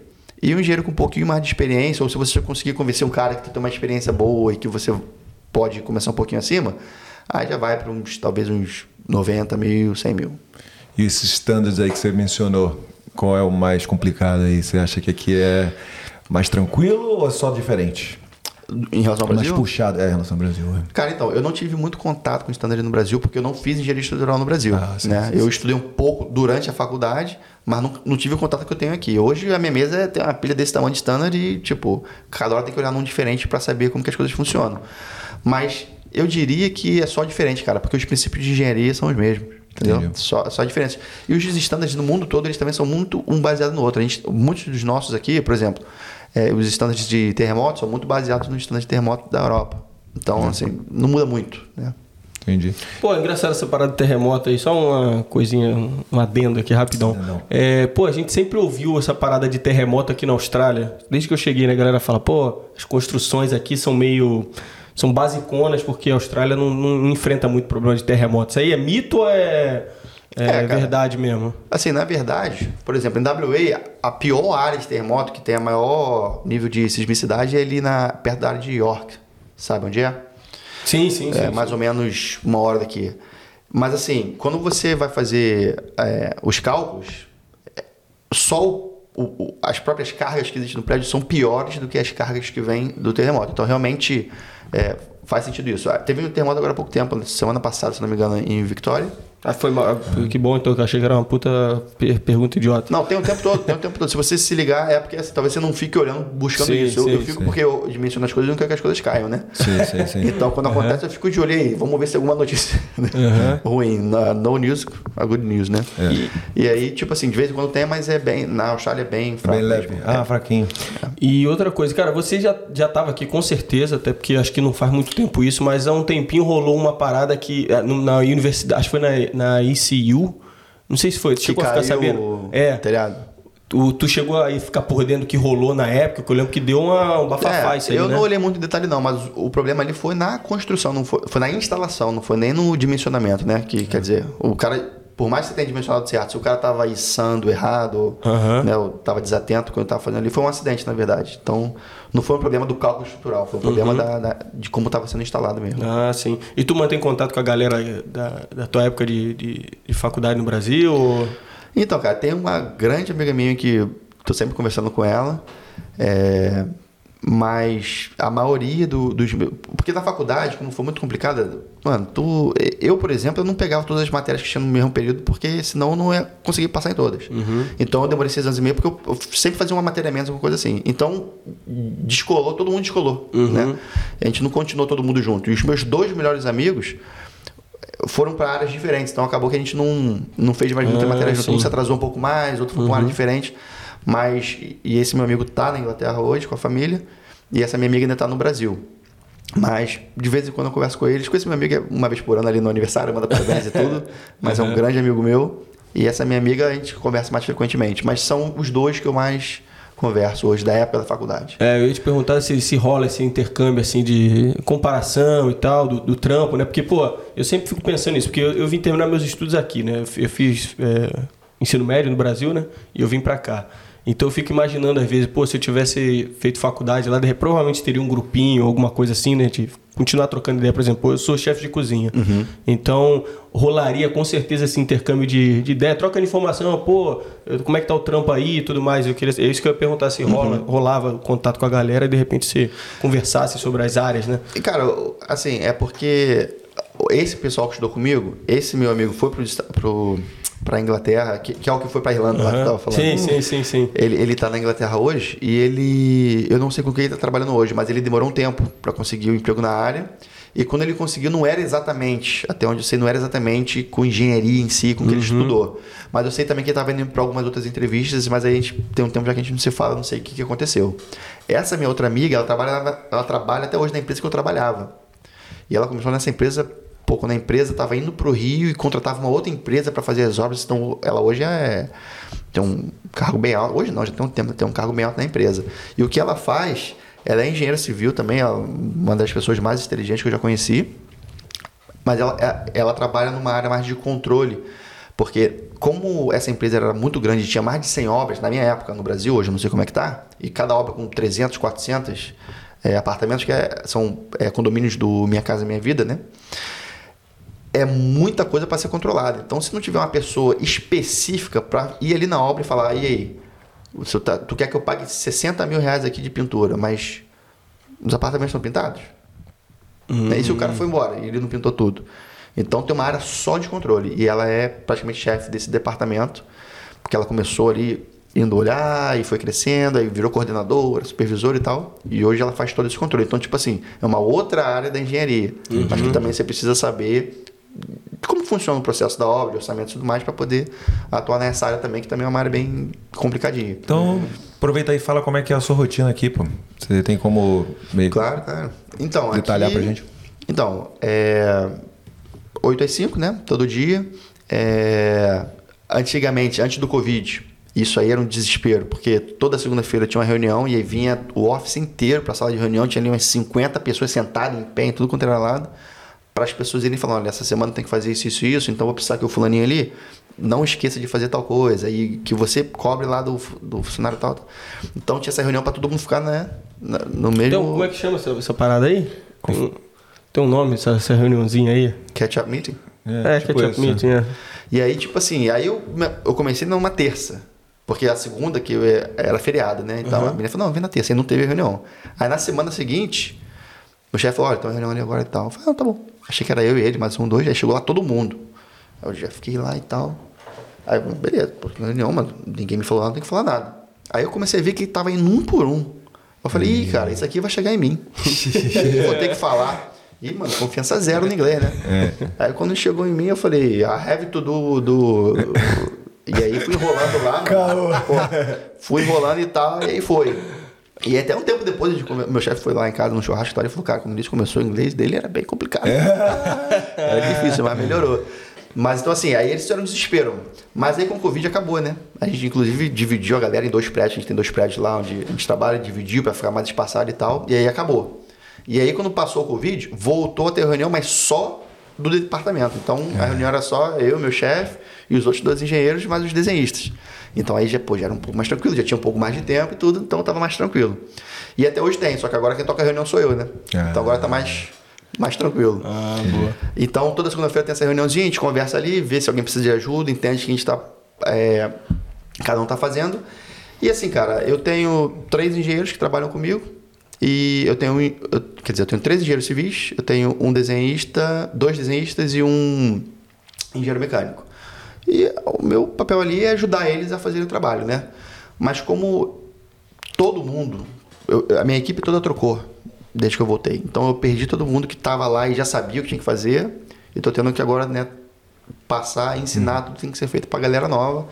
É, então, assim, é bem puxado porque, assim, eu tenho interrupção a cada cinco minutos. Então, as coisas que eu tenho que fazer é difícil, porque a cada cinco minutos tem alguém, pô, como é que eu faço isso aqui? Pô, isso aqui tá certo e tal. Quando eles acabam lá o trabalho deles, eu também dou uma olhada para ver se não tem nada errado e tudo. Mas o meu objetivo é ensinar eles a cada vez mais, né? Eles estão aprendendo muito, estão indo muito bem. E que eles, né, no futuro se tornem melhores do que eu. Né? Que eles saibam mais do que eu, saibam tudo que eu sei e mais do que eles sabem. Né? E aí sou eu que vou ter que ir neles para fazer pergunta. Porra, essa daí foi frase Né? de pai, hein? Essa é melhor que... Essa é a intenção. E assim, está indo bem e, e o meu dia a dia é esse, cara. É dar o suporte né, que eles precisam para os projetos que a gente tem, porque, poxa, esse ano aí eu estava fazendo as contas lá, a gente fez. é, mais- já fizemos uns 300 projetos, né? Então, assim, é, é muita coisa ao mesmo tempo. Eu tenho hoje é, duas engenheiras que estão com um projeto que vai demorar mais de uma semana e o outro engenheiro que está com sete projetos, porque os outros não vão poder pegar, ele vai ter que dar conta dos sete. Uhum. Então, assim, o volume é alto e a gente tem que trabalhar muito rápido. Então, a gente tenta desenvolver ali alguns softwares, alguns spreadsheets para poder fazer cálculos automáticos, dimensionamentos, coisas são mais simples, automaticamente. Mas todo projeto é diferente, né? Então, sempre tem coisa ali que agarra, que é mais difícil, ou que a gente nunca fez, então tem que estudar um pouco para ver como é que vai fazer e resolver. Então, meu dia a dia é esse, é, dando orienta é mais dando orientação para a galera, é, criando ferramentas para ajudar eles no dia a dia e, e tentando desenvolver os produtos da empresa, né? sempre buscando soluções novas que barateiem custos, que tenha performance melhor, que a gente possa reduzir é, o peso das coisas que a gente vende, porque aço é tudo em peso, né? Então, quanto mais deve é o nosso produto, mais barato é, mais fácil de ganhar as concorrências, né? Então, Legal você mencionar essa questão aí. Legal não, né? Chato, né? Mas é a questão do turnover, né? Como é presente no mercado aqui da Austrália, né? Como que você consegue... O que você tem que fazer para reter o, o teu funcionário no, a longo prazo, né? Você tem que... Não é só dinheiro. Não. Não é, não é só benefícios, né? A questão da, da- de fazer ele se sentir à vontade a ponto de ficar a longo prazo, né? É um Exatamente. desafio de todas as empresas aqui, né? Exatamente. E especialmente hoje em dia, eu tava conversando, eu não lembro com quem. Ah, foi com um casal de amigos que a gente fez no final de semana. Ele falou, Porra, cara. calma aí. Porra. Que? Muito, muito, muito, boa pergunta. Muito boa adendo, né? Oh, agora vai tu, agora vai tu. Gostei, Ele, parabéns. porque a gente tem um turnover bem alto lá na empresa. E eu achei que era só uma empresa, mas não. Eu tô vendo que várias outras também na, no- na mesma batida. Porque é o seguinte, cara. Você hoje tem um projeto, você vai ganhar 5 milhões de dólares, e só que você precisa de um engenheiro para fazer o projeto. Então, em vez de. Ah, mas pô, eu tenho que contratar um engenheiro, mas pô, eu deveria estar pagando, vamos dizer, 90 mil, o cara quer 150, não vou contratar? Vou, pô, vou ganhar 5 milhões, vou, vou pagar mais 60 mil, né? Então tá assim. Então, assim, por exemplo, essas pessoas que eu conheço que saíram, alguns deles saíram para trabalhar com um contrato. Por quê? Porque tu vai lá, tu vai ganhar um, um caminhão de dinheiro, mas o teu contrato são seis meses. Por quê? Porque o cara não sabe se daqui a seis meses você ainda, se ainda vai estar nesse mesmo. Né? Cenário, né? Exatamente. Então, assim, é um risco que você corre também. Eu prefiro Fica ficar ali no tranquilão. TFN ali, garantido, né? E então, assim, lá na empresa, o, o que eu percebi foi isso. Assim, não é só dinheiro, dinheiro é importante, né? Porque a gente trabalha pelo retorno financeiro, mas é principalmente é você é, é dar uma qualidade no dia a dia da pessoa. É, a pessoa não estar estressada o tempo todo, a pessoa não ter que lidar com pessoas que te estressam, com situações que te estressam. É você, olha, eu sou pago para fazer cálculo, eu não sou pago para lidar com o mau humor do fulano. Né? Isso. Então você tem que tentar criar um ambiente que a pessoa se senta. Eu ouvi um cara falando assim: olha, é, eu sou dono da empresa, então eu vou lá fazer um discurso motivacional. Eu quero que vocês acordem de manhã e, pô, que bom, vamos lá, vamos acabar. esse projeto." Eu não tenho essa ilusão. Ninguém acorda, eu acho. Pô, que bom, eu tenho aquele projeto para fazer, vai ser difícil, mas a gente vai conseguir. A pessoa tem uma motivação de alcançar o objetivo, né? É, um desafio ali que ela venceu e tudo mais. Mas o, o que eu espero é que a pessoa pense assim, cara, vai ser difícil, mas eu vou lá porque eu sei que vai ter gente para me ajudar e a gente vai conseguir vencer isso aqui. Entendeu? Então, assim, eu não espero que ninguém tenha uma postura de dono de empresa que tá ali e é isso aí, vambora e sangue nos olhos. Eu não espero isso. Mas, mas eu- é claro que eu espero dedicação. E o que eu faço é tentar criar um ambiente para a pessoa em que ela se sinta à vontade para dar o melhor dela, dar melhor, né, desenvolver a melhor performance dela e que ela esteja feliz com o que ela está fazendo. Eu acho que isso é o mais importante. Que se você estiver insatisfeito, mano, Sim. uma hora o dinheiro você se acostuma e você sai fora. Então, um dos motivos, desculpa aí, é, um dos motivos de eu estar assim, parecendo um zumbi hoje é porque ontem eu tive uma festinha, né? De uma amiga minha e foi no escritório de onde ela trabalha. E foi absurdo, cara, porque o lugar parece uma porra. um escritório muito top, cara. Você vê lá as desks pra você, né, ter o trabalhar, né, normal, um laptopzinho, papapá. Sinuca no meio do escritório, uma tepe de cerveja pra você tomar uma, birita, café. Porra, velho. Eu falei assim, não é possível, eu quero trabalhar aqui também, Diferente, velho. é diferente, é. Caraca, cara, o negócio é muito Tapzinha também? Tap, velho. Single fin e. É, 150 Lashes. Cerveja da boa. Com um frigobarzinho ali com uns- uma Coca-Colinha, um tal. Os copos aqui, porra, pintzeira pica. Tá ligado? E, e ela, porra, falou: ó, gostaria de comemorar meu aniversário. Não, fica- faz aqui, sem problema nenhum. A gente ficou lá, dançamos e tal, ligamos música. cara, No escritório a menina trabalha todo dia. E a equipe dela tem que é, 12 pessoas, tá ligado? Então já é uma maneira também de você reter. Falar assim, caramba, eu faço pode ser com uma família, entendeu? Eu não sei quando é que ela ganha e tudo mais, mas, porra, dependente disso, com certeza isso é um plus que é, ela se sente melhor, né? Se sente bem ficando ali, né? Então, são Não, sem coisas dúvida. do novo mercado de trabalho. Né? Sem dúvida, mas uma coisa importante sobre isso é o seguinte: é, eu conversava muito com a menina do RH lá do trabalho, porque eu falava assim: olha, qual é a flexibilidade que eu posso oferecer para o meu pessoal? Aí ela falou assim: você está falando de quê? De deixar eles trabalharem de casa, de ter banco de horas, eles poderem, né? Eu falei: não, flexibilidade em geral, o que, que eu posso fazer? Né? Ela, não sei, porquê e tal. Então, assim, ainda existe, existem pessoas que estão um pouco mais de tempo, vamos dizer assim, e ainda está um pouco preso no tipo, eu né? quero ver o que você está fazendo aqui todo dia, toda hora. Sim. Né? E tem um pouco. Tem gente que tem um- uma mente um pouco mais aberta. Mas eu acho que isso depende também um pouco do seguinte, cara. Por exemplo, eu hoje, eu acho que eu não conseguiria trabalhar de casa, por exemplo. Eu não, eu não acho que eu conseguiria ter essa flexibilidade, porque as pessoas precisam de mim lá o tempo inteiro. Hum. E, pô, se eu tiver que ficar fazendo Zoom para ficar respondendo perguntas, é, é mais difícil. Ah, você não faz home office então? Não faço, não faço. Porque não quer. Não porque eu não quero, porque eu também não, eu não tive essa oferta de fazer. Ah, sim, né? Eu tive Covid e aí eu fiz home office. Sim, sim. Eu fiquei trabalhando de casa porque eu não podia ir E- pro e não- escritório. não continuaram a fazer híbrido assim. Não, a gente nunca nem parou.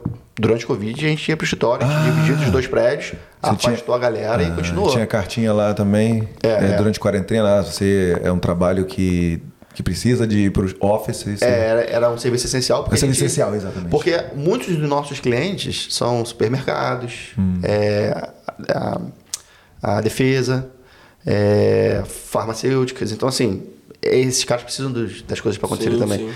Então, assim, durante o Covid foi a época que a gente teve mais pedido de REC, por exemplo, porque comprei 60 milhões de vacina, vai estocar isso aonde? Precisa de Hum. um REC para estocar isso aí. Né? Suprimentos, compramos isso, compramos isso. Então, eu nunca tinha visto REC na minha vida. Quando eu comecei a trabalhar, eu comecei a perceber que isso tá para tudo quanto é lugar. A Amazon, por exemplo, cara, Deve ser. é, entendeu? O. Coles ele vai ter um centro de distribuição em WA, vai ter um ou mais em vários estados e é estrutura que não acaba mais. E, e é coisa que você nem imagina. Por exemplo, HelloFresh. É, a HelloFresh é um dos nossos clientes. É, eu posso falar, não tem problema, porque está lá no website.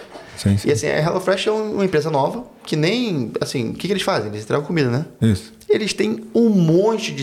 A estrutura que eles têm por trás é gigantesca. A quantidade de equipamentos que eles precisam é imensa, cara. Entendeu? Sem distribuição, É. né, manter o alimento fresco. né? Exatamente. E, é- e assim, eu visitei um site deles que é tipo assim, é um freezer, é, é um galpão que é um freezer, então tu entra ali, é um frio tremendo. Uhum. E cheio de gente trabalhando lá, encasacada e tal, e botando aqui um tomate, dois alfaces, um É. peixe e tal, né? E vai passando. Interessante. Entendeu? Se, Então- fosse dizer- se você se- fosse falar do, do hack que você trabalha, fosse explicar, dar uma descrição assim mais detalhada, o que, que seria isso aí, só para a galera? Então, você. é, existem Tipo os vários pallets, tipos. assim, não? É, exatamente. Pallet. É, o nome é pallet racking. Então, Ah, assim, tá. é justamente para isso. Só que, assim, existem 10 tipos diferentes, né? A gente, quando você vai no IKEA e você sai no IKEA e às vezes você tem que pegar uns produtos lá no, Sim. é no rack que você pega, né? Sim, sim. Inclusive aquele ali é nosso. Se você for olhar ali, vai estar o nome da empresa lá escrito no, no, no post do rack.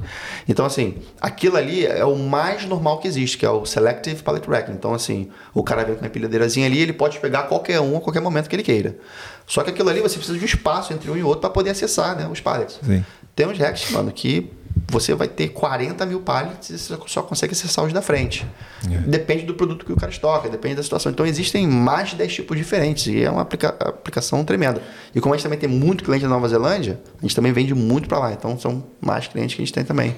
Singapura também a Você, gente di- tem. você dirige aí o forklift? Dirijo não. Mas aí da empresa ou terceirizado? O forklift? É. Não, a gente não tem, né? A gente não faz operação, a gente só vende o rack. Entendi, A gente entendi. vende, instala pra eles. E os caras que tem eles mesmo. E é, como é que é a sua rotina de campo? Você sai muito da empresa? Então, cara, o, o que eu faço de campo, eu não faço muito campo.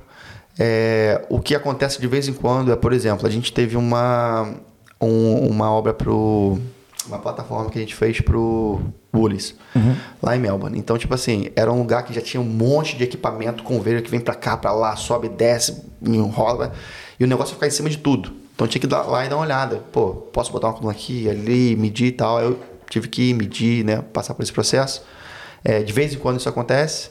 Às vezes, quando a gente está fazendo uma obra e está ali em um certo momento da obra, faz uma visita para ver como é que está indo, se está tudo direitinho, como a gente descreveu que deveria ser. Mas a época que eu mais fui para campo foi na época que eu até estava fazendo o que seria, no caso, construção civil, porque aqui é o seguinte: o engenheiro aqui vai trabalhar muito como engenheiro estrutural. O engenheiro civil no Brasil, normalmente, você se forma e vai para obra, vai tocar obra, né? Isso. Mas aqui eles têm uma área que é o Project Management. E o cara não precisa nem ser formado em nada para fazer isso. Inclusive, Gabrielino faz isso aí, eu fazia. Que isso, Fazia? hein? Eu acabei agora. Formado? Em Project Management? Aí, ó. Caraca, esse é um cara de moleque. multi-skill, multi-skill. E essa é que paga muito bem, mas assim, Aí, Gabrielino, fica rico aí, caralho.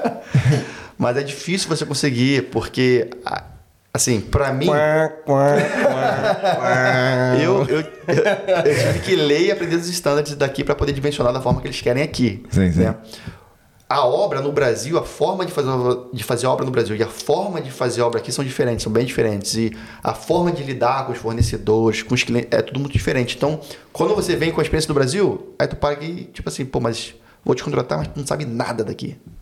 Então, tem um pouco de barreira. Não é que seja impossível. Dá, é, tem um amigo meu que conseguiu agora uma, um emprego como project manager. Então, assim, dá, paga muito bem. E você não precisa ser formado em engenharia civil para fazer.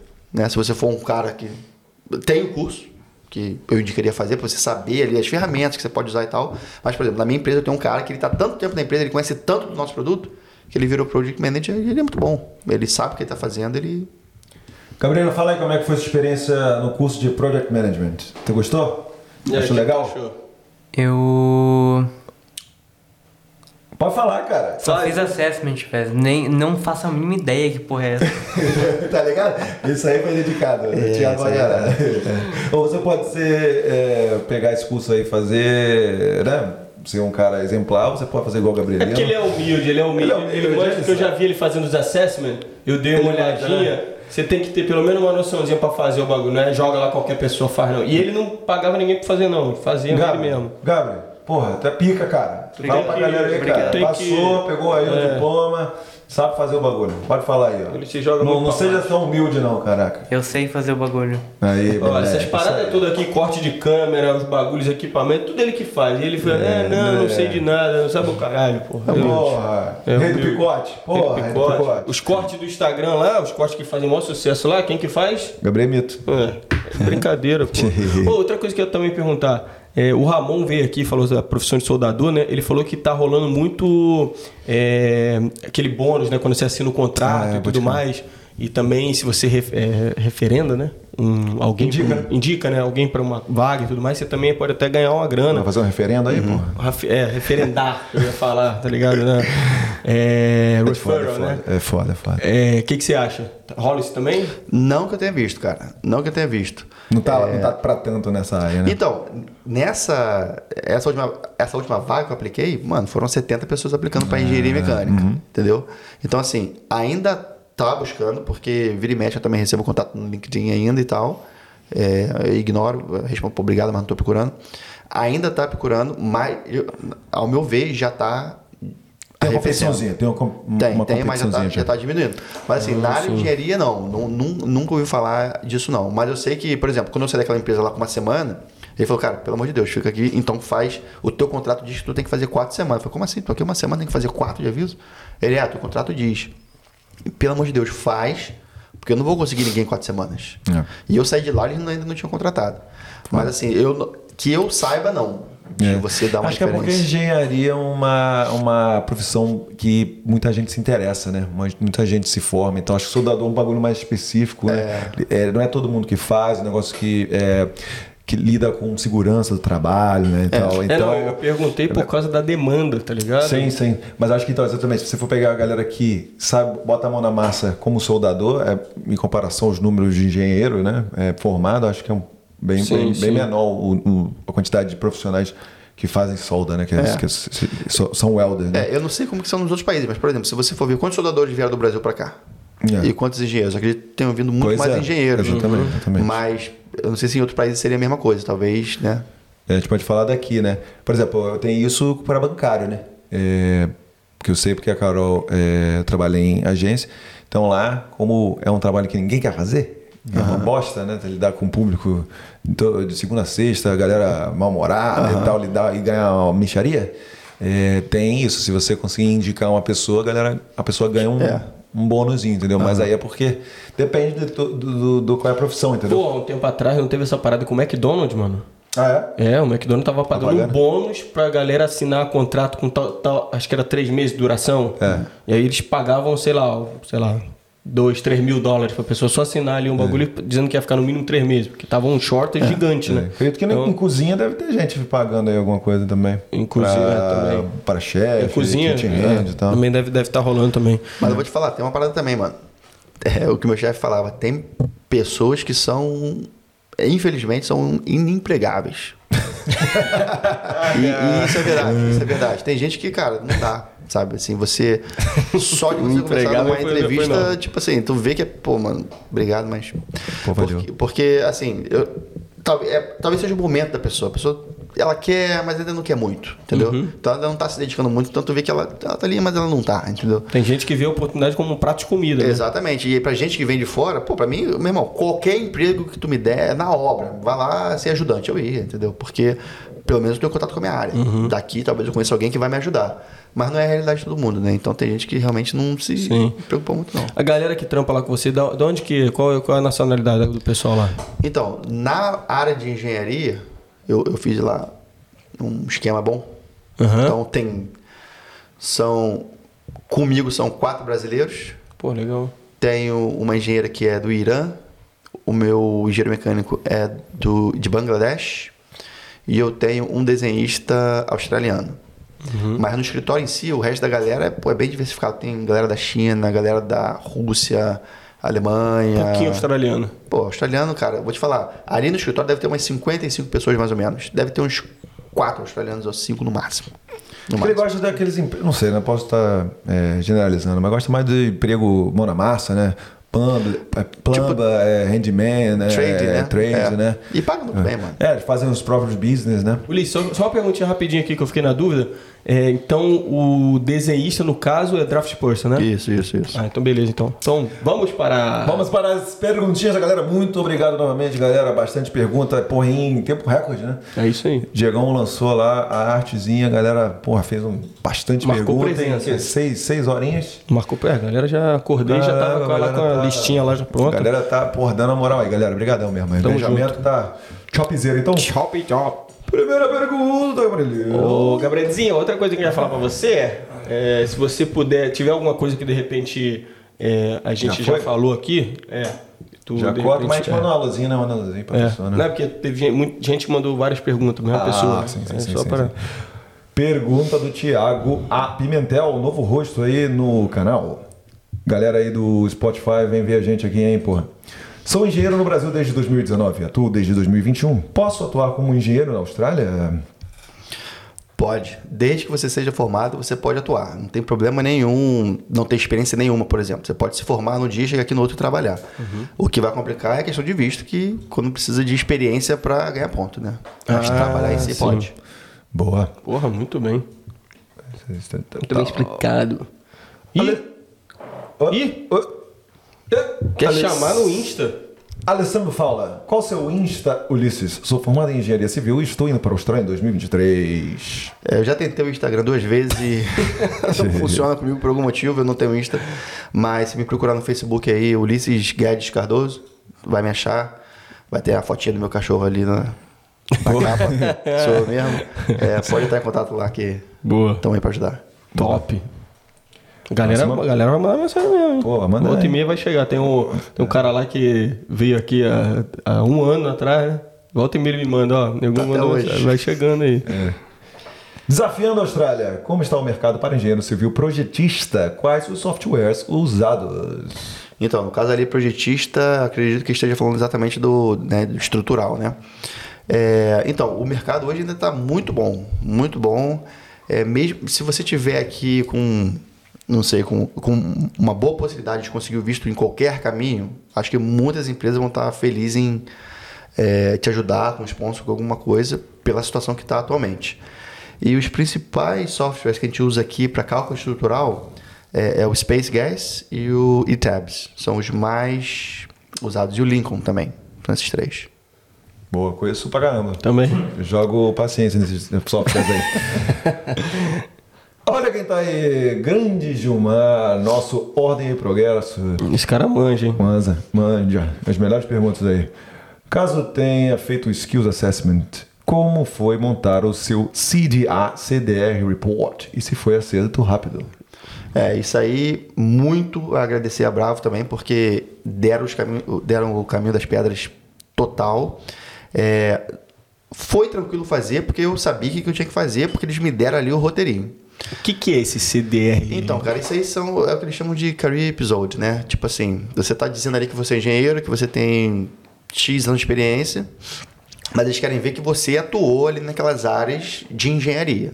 Então você vai ter que escrever três episódios de coisas que aconteceram com você, né? Que mostra que você é, teve que lançar mão daquelas é, de- de- desse conhecimento. Então, por exemplo, é, eu não lembro os três que eu fiz agora, mas você vai dizer, olha, tive uma obra e nessa obra, a obra era para fazer é, um prédio com tantos apartamentos, então a gente teve que fazer fundação, aí na fundação teve que fazer isso, isso e aquilo, depois fez um, um nível elevado com uma piscina, então foi desafiador porque a piscina não tinha, enfim, aí tu vai descrever aquilo, aquele processo todo que você passou naquela obra, ou o que quer que seja. Aí pode ser dimensionamento, aí pode ser recursos hídricos, transporte, enfim. E aí, a questão é, tem... O, a Bravo me deu toda a indicação, olha, você tem que abordar isso aqui no parágrafo 1, isso aqui no 2, isso aqui no 3. Porra, tem que ter legal. tantas-. Foi, tantas palavras, senão eles não vão aceitar e tal, tal, tal. E no final, eu nem me liguei nisso. No final, você preenche depois um negócio dizendo, olha, essa competência aqui eu fiz e usei isso. E você tem que botar uma referência nos career episódios que você fez, onde que você mostra que você usou aquilo.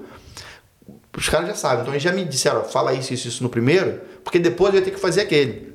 Então se eu só tivesse escrito qualquer coisa, e depois eu não ia conseguir linkar, ia ter que mudar tudo, porque, pô, não tô falando sobre isso aqui, eu tenho que falar. Entendi. Então, tipo assim, foi tranquilo nesse aspecto. Por isso que eu falei, se você for sozinho, dá pra fazer? Dá. Mas vai bater um pouco de cabeça. Com o caminho das pedras já é Porra. bem mais tranquilo. Na E é- foi aceito de cara. Porra, topzera. E na época, você, como você teve a consulta com eles? Online? Então, a Bravo foi o seguinte: aconteceu tudo no Rio antes de eu vir, né?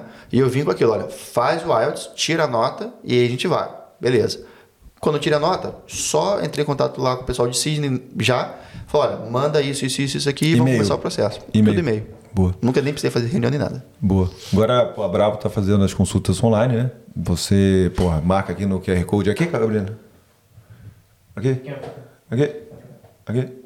Aqui? Pra baixo? Aqui? Por aqui, gente. Por aqui. Você já aponta esse celular, já vai linkar lá no. Já vai abrir o website, você marca lá a consulta. E aí você, porra, tem a reunião no Zoom, vai, explica pra galera aí como é que tá a situação. E ele vai traçar um plano, vai falar aí, ó, você tem que fazer isso, isso, isso e aquilo. E aí, ó, chuchu, beleza. Próxima pergunta, Gabriel. Mais uma do Gilmar.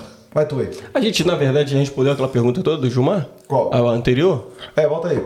Só pra gente confirmar, É, Gabriel. sim, sim, sim. é O... Volta É, o career episode foi, Foi aceito rápido. foi aceito É, rápido, sim, ah, beleza. foi, foi direto. Vamos para a próxima do nosso querido Gilmarzão aí, ó.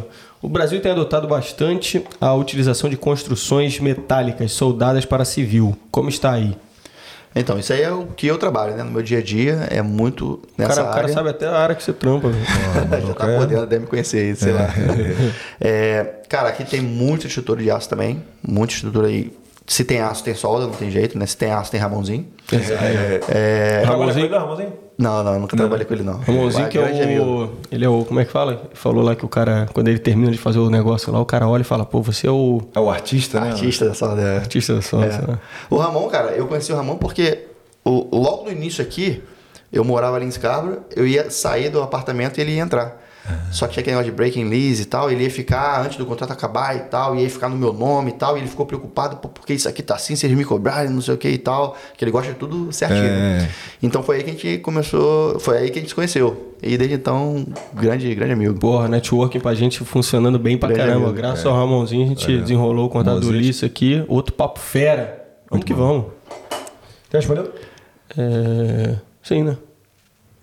Mais uma do Gilmar G-I-L-M-A-R, Gilmar. As construções civis na Austrália seguem alguma cultura específica de projetos? Madeira, con- concreto, aço? Cara, eu, é o seguinte, no Brasil, né, historicamente, a gente sempre usou muito concreto. Muito concreto. Então, tu vai fazer qualquer casa no Brasil, tu vai fazer ali a laje, viga, pilar, pá, e vai, e vai embora. O que, no final das contas, é caro. É. né? Aqui na Austrália usa muito, se for em casas, por exemplo, por, por exemplo, vai ser muito alvenaria estrutural, muito, e é muito mais rápido, muito mais limpo e muito melhor também o desempenho do, do- da construção. É, tem várias casas que você vai ver que é misturado, concreto ou alvenaria com aço, também tem. Tem muita casa só de aço. Madeira exclusivamente não, mas telhado, por exemplo, 80% é madeira. E eu acho que vai ser a única aplicação que você vai ver para madeira aqui é no telhado. É, paredes internas também, de vez em quando. Mas, por exemplo, para prédios é, e estruturas mais é, robustas, vai ser ou aço ou concreto, ou uma combinação dos dois. É muito comum esses dois. É. A gente vejo em filme assim, americano, que a galera faz as paredes lá de madeira, né? Aqui não é, menos assim também? É, é assim, no- nos Estados Unidos eles é, é, é bem cenográfico, né? Ah, então, assim, tem lugares, por exemplo, que vai ter. tem risco de furacão. Então é mais barato pro cara fazer uma casa barata Hum. e depois reconstruir do que fazer uma cara que talvez não resista ao furacão ou ao tornado. doideira. Entendeu? Então, eles vão fazer uma casa que eles sabem que vai arrebentar. Tanto é que não faz nem força, né? O bagulho chega perto e já sai voando tudo. É. Aqui, eu morei já em uma casa em que o primeiro andar você batia na parede era alvenaria, o segundo andar era tudo. Você via que era ali ou uma estrutura, não sei se era de madeira ou se era de, de aço, mas era um framework, né? Que fica com aquele painel de gesso. Então, assim, tem, tem, tem muito disso aqui também. Você vai ver muita parede de. que a gente chama no Brasil de drywall, né? Que é o de gesso. Sim, drywall. É. Tem Pô, muito. E eu ia até perguntar, ele já mostrou, né? Eu ia falar se ele entra na casa, né? Mudou muito de casa aqui desde que chegou? Ou não? Tá, morei em uma, duas, três, quatro casas. Então, eu, ia- eu ia perguntar, né, se tu entra na casa, tu fica dando aquela paranoia assim, de ficar olhando as coisas e tal. Na ele ilha já falou, expansãozinha? é, Cara. ele já falou, é, tem, É. tem casa que eu ia lá, batia aqui, outra ali e tal. O cara fazia um check Não, up. eu- é, isso aí eu me liguei, mas eu fico mais assim quando eu vou em algum lugar diferente, que aí, por exemplo, eu fui em um lugar ali em Mandra, em Mandra, que tinha um restaurante, e aí tinha um vão imenso aberto, né? Então, tipo assim, você teria que ter uma viga imensa, né? Sem apoio nenhum. Aí eu fiquei olhando ali aquela estrutura, como é que eles fizeram, cheio de trelice, cabo e tal. Esse tipo de coisa eu fico olhando. Pra... Maneiro, maneiro, Muito foda, muito foda.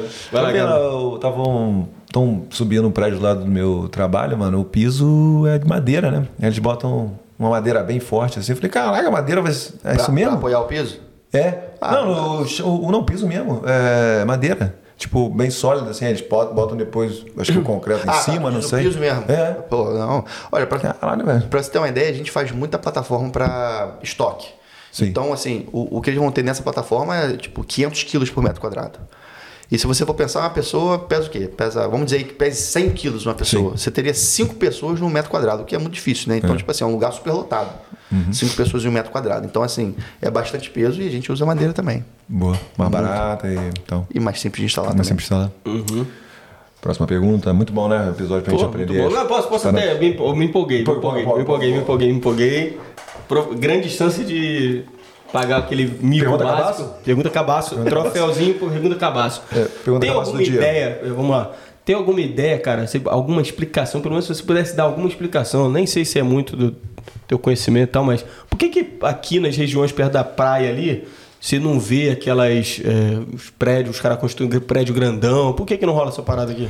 Aqui em WA é porque a legislação não permite. Ah, É, sim. O rendezvous, por exemplo, foi uma- um negócio assim especial que eles fizeram, né? E falaram, não, tudo bem, a gente vai permitir. Fizeram porque- um tigragatiga ali. Mais ou menos, é. Levou até lá na Praia de Cabra, né? Na Praia de Isso. E aí eles falam, não, tá bom, você vai fazer essa obra aí, mas eu quero que você, em contrapartida, é, faça isso, isso, isso, essas melhorias aqui no, no entorno. Então, Ah, vai sim. ter uma duplicação da West Coast Highway e você vai pagar pela duplicação porque vai aumentar o fluxo de pessoas e tal. Ah. Eu sei que hoje, por exemplo, vocês... Ali em frente a Alex tinha um, tinha um shoppingzinho que demoliram e tá até hoje Isso, sem nada, né? Ali, é, do lado desse terreno, construíram um prédio, que não tinha, quando eu cheguei estava construindo Ô, Ramada? o Ramada. E nesse terreno vazio, aparentemente o que aconteceu ali foi o seguinte: eles fizeram. é, já existe uma lei nova que você já pode fazer prédios mais altos em Scarborough. Tanto é que já tem uns dois novos ali um pouquinho mais para cima. É, só que Eu tenho demora, notado isso aí. é, demora um tempo porque para você construir um prédio, você tem que ir ali comprar várias casas. E as pessoas às vezes não querem vender, enfim, tem todo um processo. Mas nesse terreno, aparentemente, existe, existe uma lei nova que você pode construir agora até oito pavimentos ali naquela área. Só que eles aplicaram para construir, sei lá, 14 com o mesmo esquema do rendezvous. Não, eu, eu quero fazer mais alguns.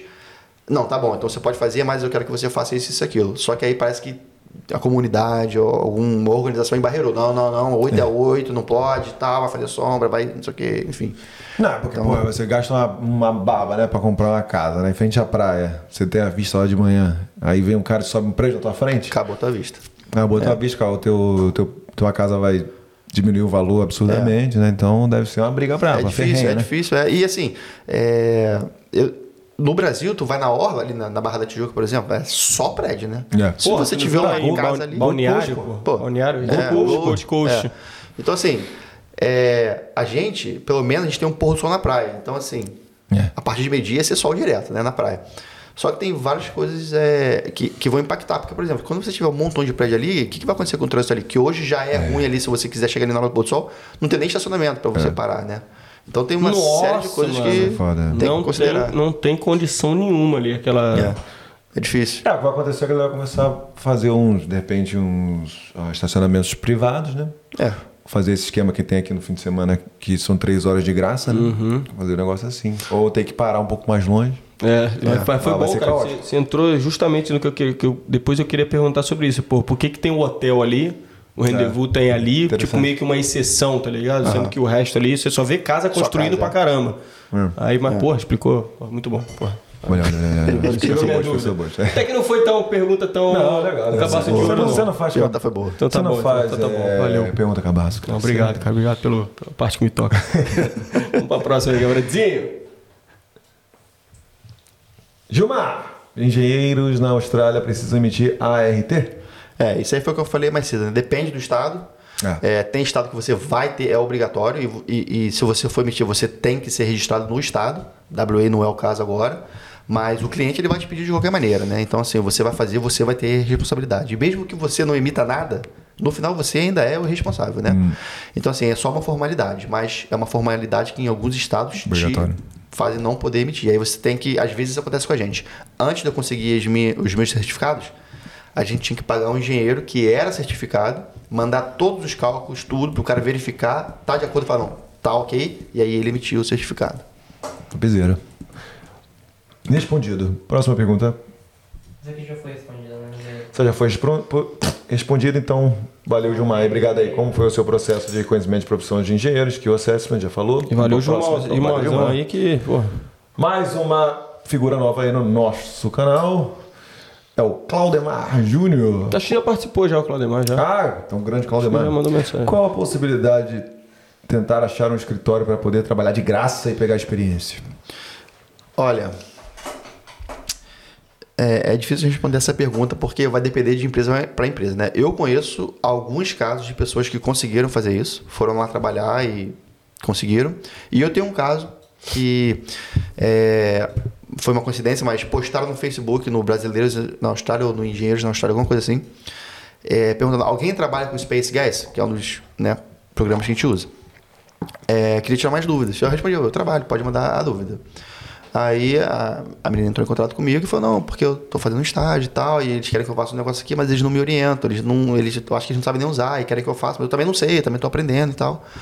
Então eu queria saber se você não podia encontrar comigo para me dar umas dicas. Aí tudo bem, aí com- combinei com ela. E eu encontrava com ela uma vez por semana, assim, mais ou menos. Ela fazia as coisas, eu orientava, olha, faz assim, faz assado e tal. Ela fazia, na semana seguinte ela voltava, pô, tô presa aqui agora nessa parte, como é que eu faço? E a gente ia caminhando. Ela tá fazendo um estágio que era de graça também, não recebia nada. Tava lá nessa empresa. E aí, nesse meio tempo, um dos engenheiros saíram. E aí eu fui e indiquei ela pra vaga. Então, assim, ela nem estava trabalhando de graça, mas só o fato do, do, do interesse. Ela estava trabalhando de graça para outra empresa. Mas só o fato dela estar se esforçando e querendo aprender, e estar trabalhando de graça só para aprender, e querendo, correndo atrás e tudo mais, já me fez olhar ela com bons olhos. E assim que surgiu uma vaga, ela foi a primeira pessoa que eu indiquei quando o primeiro engenheiro saiu. Então, Aí, viu? tem, tem uma possibilidade. Geralmente as empresas não gostam muito disso porque tem medo, né? De repente, porque não, É. isso não existe, né? De trabalhar de graça, você Exatamente. tem que pagar, né? Eu, eu já cansei de falar para eles, é, não para eles, mas em outros lugares. é, não, não. Quando eu trabalhava de cleaner, é, eu não queria trabalhar correndo e era muita coisa para fazer no mesmo dia. E eu perguntava, eu não posso é, trabalhar mais meia hora aqui. E eu bato ponto, não precisa me pagar não, só para não ter que correr. Ah, não, não, tem que, tem que bater o ponto e ir embora, não pode ficar, não pode, porque se acontece alguma coisa fora do horário e tu tá lá e tu não tava recebendo, eles têm medo de depois a pessoa ir lá e processar e tal. Isso. Então rola um pouco de medo sim. Dá pra. Acontece, como esse caso. Mas fica preparado pra tomar ou não, né? É, é. Pode trabalhar, cara, de graça. Não, não, não, não, pô. Não vou te dar, não, porque senão a gente tá, pode se fuder, né? Um risco, é. Tem um risco. Tem. Próxima pergunta? Manda aí, Diegão. Aí mais uma do Claudemar aí. Ele tá querendo saber, atualmente, qual a melhor regio- regional, a melhor área, né? Regional, pensando em um visto permanente como engenheiro. Cara, então, eu não tô acompanhando muito imigração de perto assim, mas o que eu vejo hoje é que tem muita gente vindo pra cá pela facilidade que tá tendo aqui, por exemplo, de estarem chamando pessoas que estão aqui agora. Né? O meu Perth. cunhado, por exemplo, ele conseguiu porque ele estava aqui. Se ele não tivesse aqui, talvez não tivesse conseguido ainda, entendeu? Então, assim, tem muita. E, e- e- e- falando em capitais, aqui a Maré Regional, não sei se tem outra, né? Tipo assim, é. Era regional? É, Adelaide, de é. repente? Adelaide? Talvez não? Adelaide, Gold é. Coast também? Manda mensagem lá pra Bravo lá, pô. Ele vai falar com... Pode tirar essas dúvidas aí, pô. É isso. Próxima pergunta? Mais uma aí do Claudemar. Qual a melhor forma de entrar na área? Execução, projeto ou orçamento? Olha, é, eu acredito que entre essas três aí, projeto. O que eu vejo nas, é, na- nas ofertas de emprego no SIC, muito, muita vaga para engenheiro estrutural. Né? Eles valorizam muito isso aqui. A execução é aquilo que eu falei. No Brasil, o engenheiro executa a obra, mas aqui, um cara que não é engenheiro, mas é project manager, pode executar também. Então aqui, você ter a experiência é muito importante, experiência no local. Então, se você estiver vivendo de fora, foca na, na área estrutural, que eu acho que vai abrir mais portas. Top. Vai, vai lançando aí, que tem um, tem um parceiro meu que trampa na. que se formou no Brasil na área e viu que a gente ia falar com o Ulisses e mandou uma pergunta pra mim no WhatsApp. Ah, eu top. só vou ouvir aqui se fizer sentido, né? Se a gente não Bota tinha aí, falado, bota aí, ó. eu menciono aqui, exatamente. Mas vai, vai lançando aí, vai Ah, lançando vai aí. vai lá, vai vai. Mais uma aí do Claudemar. Como sair de um ajudante de obra para mostrar sua experiência como engenheiro? É, essa aí já é mais capciosa, né? Porque É. isso aí vai depender muito de quem é o teu chefe.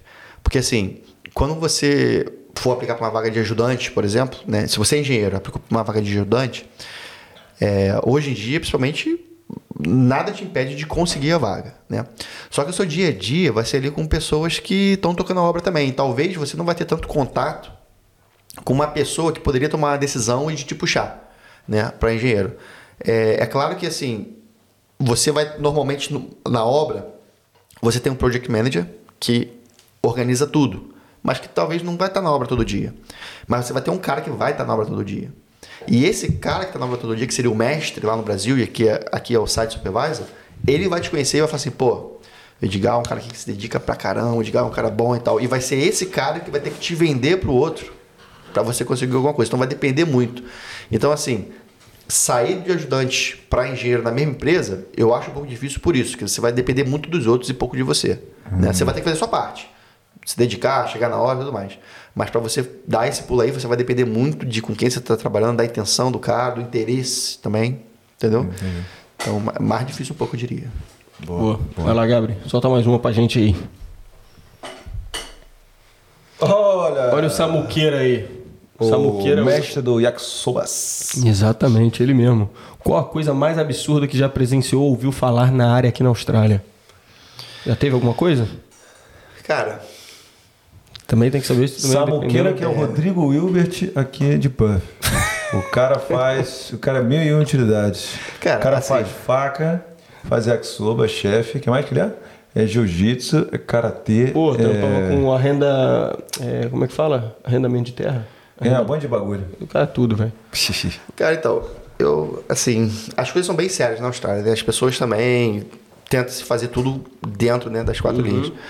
Assim, tem uma situação que aconteceu na Nova Zelândia, mas que não aconteceu na Austrália pela diferença que eu vou falar, que foi o seguinte, em 2010, 2012, tiveram os terremotos lá na Nova Zelândia, né? Em Christchurch.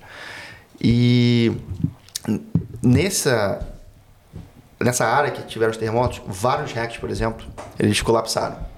E o problema é, o que você o que você tem ali naquele hack? Você pode ter equipamentos eletrônicos, por exemplo. Aí, pô, você tinha 10 mil pallets, caiu tudo, quebrou tudo. né? Então é um prejuízo imenso, né? E aí o que aconteceu? Claro que tem uma repercussão enorme. Eu tenho fotos, vídeos, né?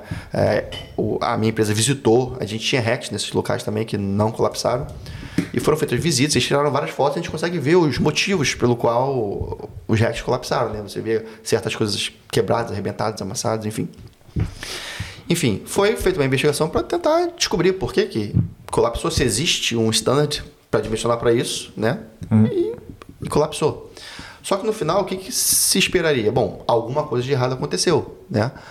E era evidente que esses hacks que colapsaram, e grande maioria deles de uma empresa e de uma das maiores do mundo, é, eles não foram dimensionados para terremoto. Então o que acontece? Você dimensiona o negócio para uma situação normal, o negócio vai ficar lá até ter um terremoto. Né? Então, assim, instalaram diversos hacks, provavelmente na Nova Zelândia inteira, e sem ser exatamente dimensionado para isso. Quando teve terremoto, colapsou. E aí o que aconteceu? Em vez de você ir lá e falar assim, olha, é, vocês vamos fazer uma investigação e descobrimos que não foi feito para isso, que é uma coisa evidente. Não, eles mudaram o standard e agora todo mundo tem que fazer um, um dimensionamento muito mais reforçado por causa desses colapsos.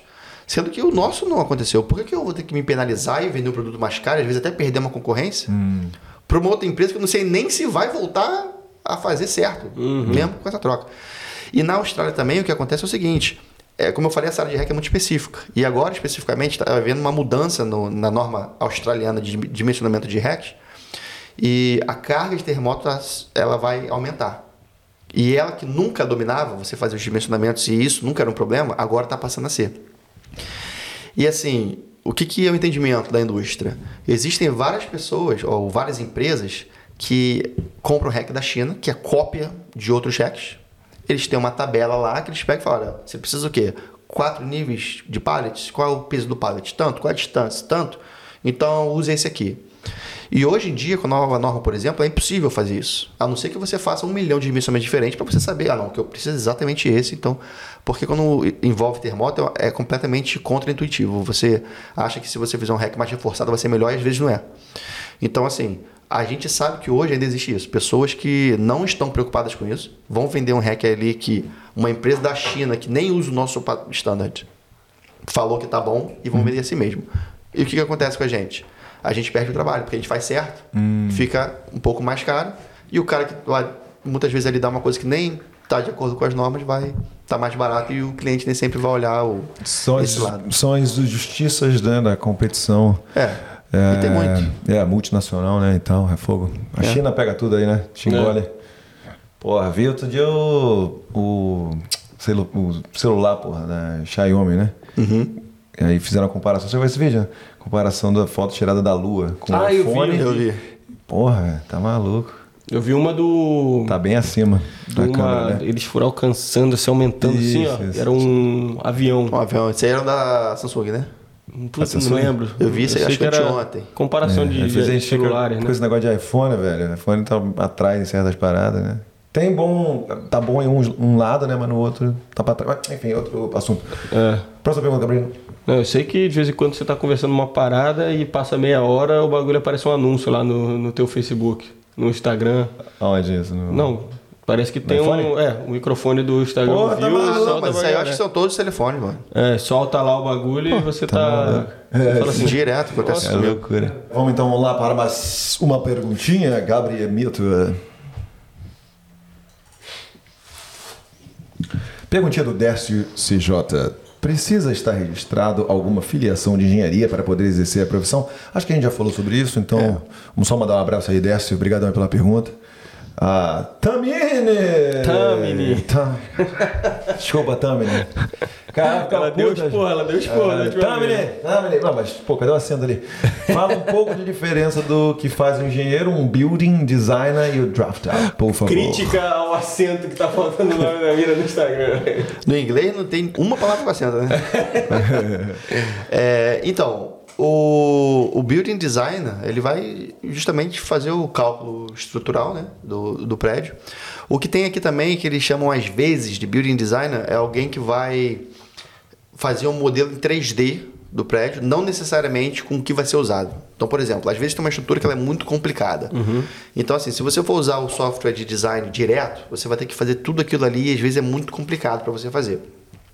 Então, o que, que eles fazem? Eles vão pegar alguém que eles pagam um valor mais baixo por hora para fazer toda essa modelagem de, das vigas, dos pilares e tudo, que aí depois o engenheiro pega e importa isso pro, pro software e faz todo o trabalho que tem que fazer já com aquilo ali pronto. É, então, tem margem aqui no build designer para essas duas áreas. Você pode estar tanto calculando realmente as sessões que você precisa, como modelando. O engenheiro, em geral, ele pode fazer qualquer coisa. né? Assim como no Brasil, aqui a gente também tem engenheiro de mineração, tem engenheiro de transporte, tem engenheiro de recursos hídricos, enfim, tem todas essas áreas. Uma delas também, que é o cálculo estrutural. E o drafter, ele vai fazer os desenhos, né? Então, é, quando normalmente você vai ter ali provavelmente um arquiteto que vai criar aquele conceito do que que quer que seja, que seja feito. Esse conceito vai para o engenheiro, ele vai fazer todo o dimensionamento, falar assim, essa viga aqui precisa ser desse tamanho, precisa estar aqui, essa coluna aqui, desse tamanho e tal, esse vão desse tamanho e tudo. Quando ele tem tudo isso pronto, aí passa isso para o draft, e aí o draft ele vai pegar e vai fazer o desenho exatamente como tem que ser executado lá na obra. Então ele que vai botar todas as dimensões, tudo em escala, mostrando todos os detalhes, todas as partes. Uhum, coisa linda. Uma aula, hein? Porra, eu vou me empolgar de novo. Vai lá, vai lá, vou me arriscar, vou me arriscar, vou me arriscar. Você aproveitando que ela falou da diferença das áreas ali, né? Sim, sim, sim. Qual, qual que é a diferença, cara, pra mim, que eu sou um, do, aqui, um burraldo, né? É, entre construtora e empreiteira? Nenhuma. Nenhuma? Nenhuma. Normalmente, cara, no, no Brasil, no Brasil, por exemplo, o meu pai tinha uma construtora e a gente pegava os serviços de empreitada. Então, assim, o que, que é isso? A construtora é uma empresa que constrói. Simples assim, né? Você tem as empresas no Brasil que são construtoras. Agora, no Brasil, como você tem, a gente tem muito, é, aqui também, mas no Brasil existe essa separação mental de construtora, é uma empresa, Empreiteira é uma empresinha, um cara que tem uma empreiteira. Né? Então, por exemplo, é, eu tenho uma equipe que faz pintura.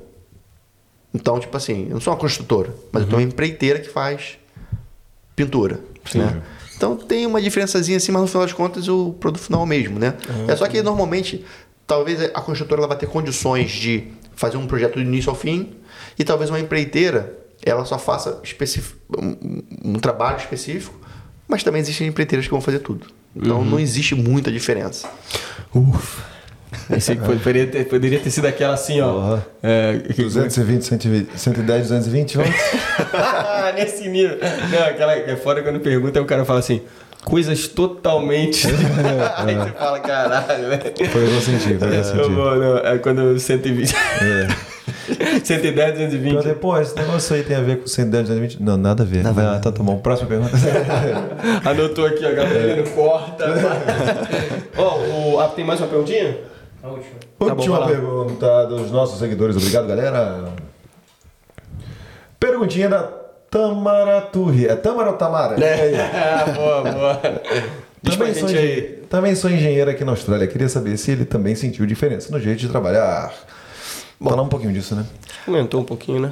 Mas aí, Mas a- resumida, resumidamente, É, a principal diferença que foi que, primeiro, foi a área, que lá no Brasil era tocando obra, que era eh, cálculo estrutural. Mas no dia a dia, a diferença é que no Brasil, eh, eu diria que existe muito mais pressão para resultado do que aqui. Muito mais. Uhum. Foi a principal diferença. Top. Pô, e. Ah, Rodrigão, Rodrigão faz aí, lançou, aí. Rodrigão É lançou o algumas, né? Pedro Scooby de Puff? É isso aí? Então, Bicas agarrar? Rodrigão o quê? Bicas agarrar?